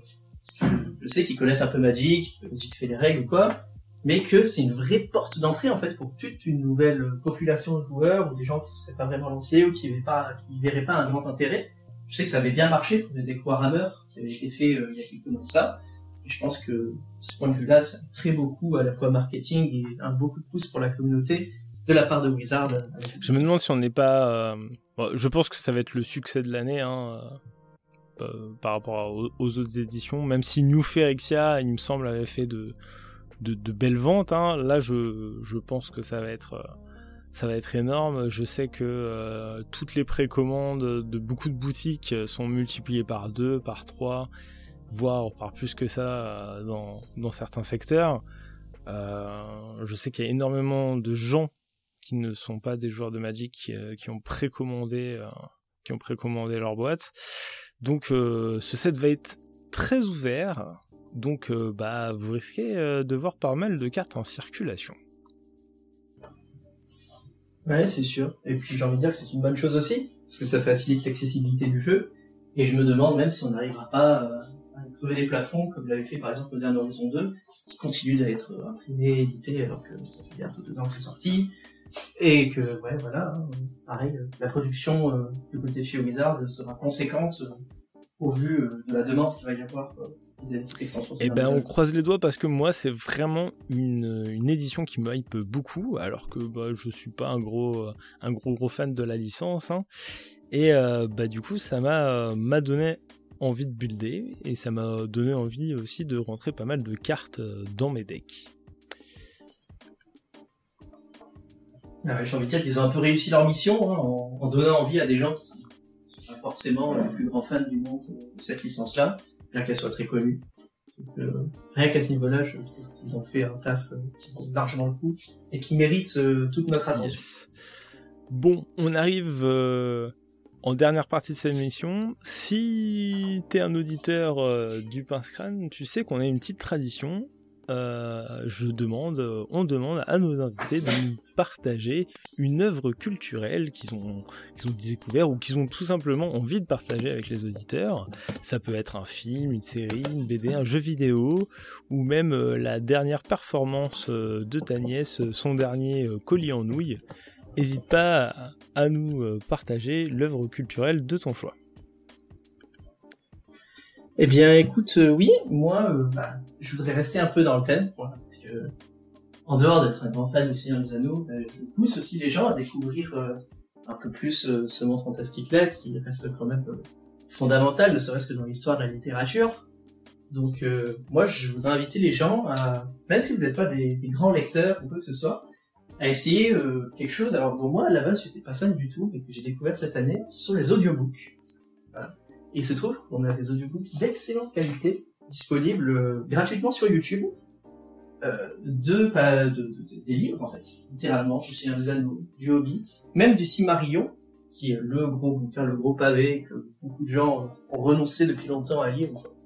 Moi, je l'ai lu peut-être une fois dans ma vie, et euh, bah, à l'occasion de la sortie de la série des Anneaux de Pouvoir sur Amazon Prime au début de l'année scolaire, je me suis dit, mais tiens, je vais me replonger dedans, et je me suis écouté l'entièreté, ça devait durer une trentaine d'heures, un truc comme ça, du Silmarillion en audiobook sur euh, YouTube. Donc, euh, ben moi, je vous, invite tous à, faire ça, de commencer ne serait-ce que par euh, Bilbo le Hobbit, hein, qui à la base est un conte pour enfants, donc euh, ça devrait pas durer trop longtemps, et euh, c'est souvent d'excellente qualité, les lectures, Et euh, pour des gens qui vont aller encore plus loin, je sais qu'il existe sur Internet des versions du Seigneur des Anneaux lues par Tolkien lui-même. Voilà. Bon, il faut être anglophone évidemment et être assez à l'aise avec l'exercice. Mais voilà, pour vous dire que ça a l'air gros comme ça. Moi, je suis venu ici ce soir pour euh, donner un peu mon expertise sur les petites rêves, sur mes connaissances de cet univers-là. Mais euh, plus en plus de nos jours, il y a des, des nouvelles portes d'accès euh, qui, qui, sont ouvertes euh, voilà, pour découvrir ce, ce magnifique monde et toute cette mythologie. D'accord. Eh ben, tu me donneras les liens, que je mette ça en description? Ouais, bien sûr. En tout cas, merci d'être resté avec nous jusqu'au bout, chers auditeurs, et merci à toi du coup d'être venu au brick. Ben écoute, avec grand plaisir. Moi, ça m'a fait euh, un, bien fou de, venir vous parler de ça parce que c'est un sujet que j'adore et j'étais très content de passer dans, un podcast que j'aime beaucoup, que j'écoute pour euh, faire découvrir aux gens d'autres facettes de mes passions. Donc, euh, merci de l'invitation. J'espère avoir été utile pour vous éclairer un peu plus.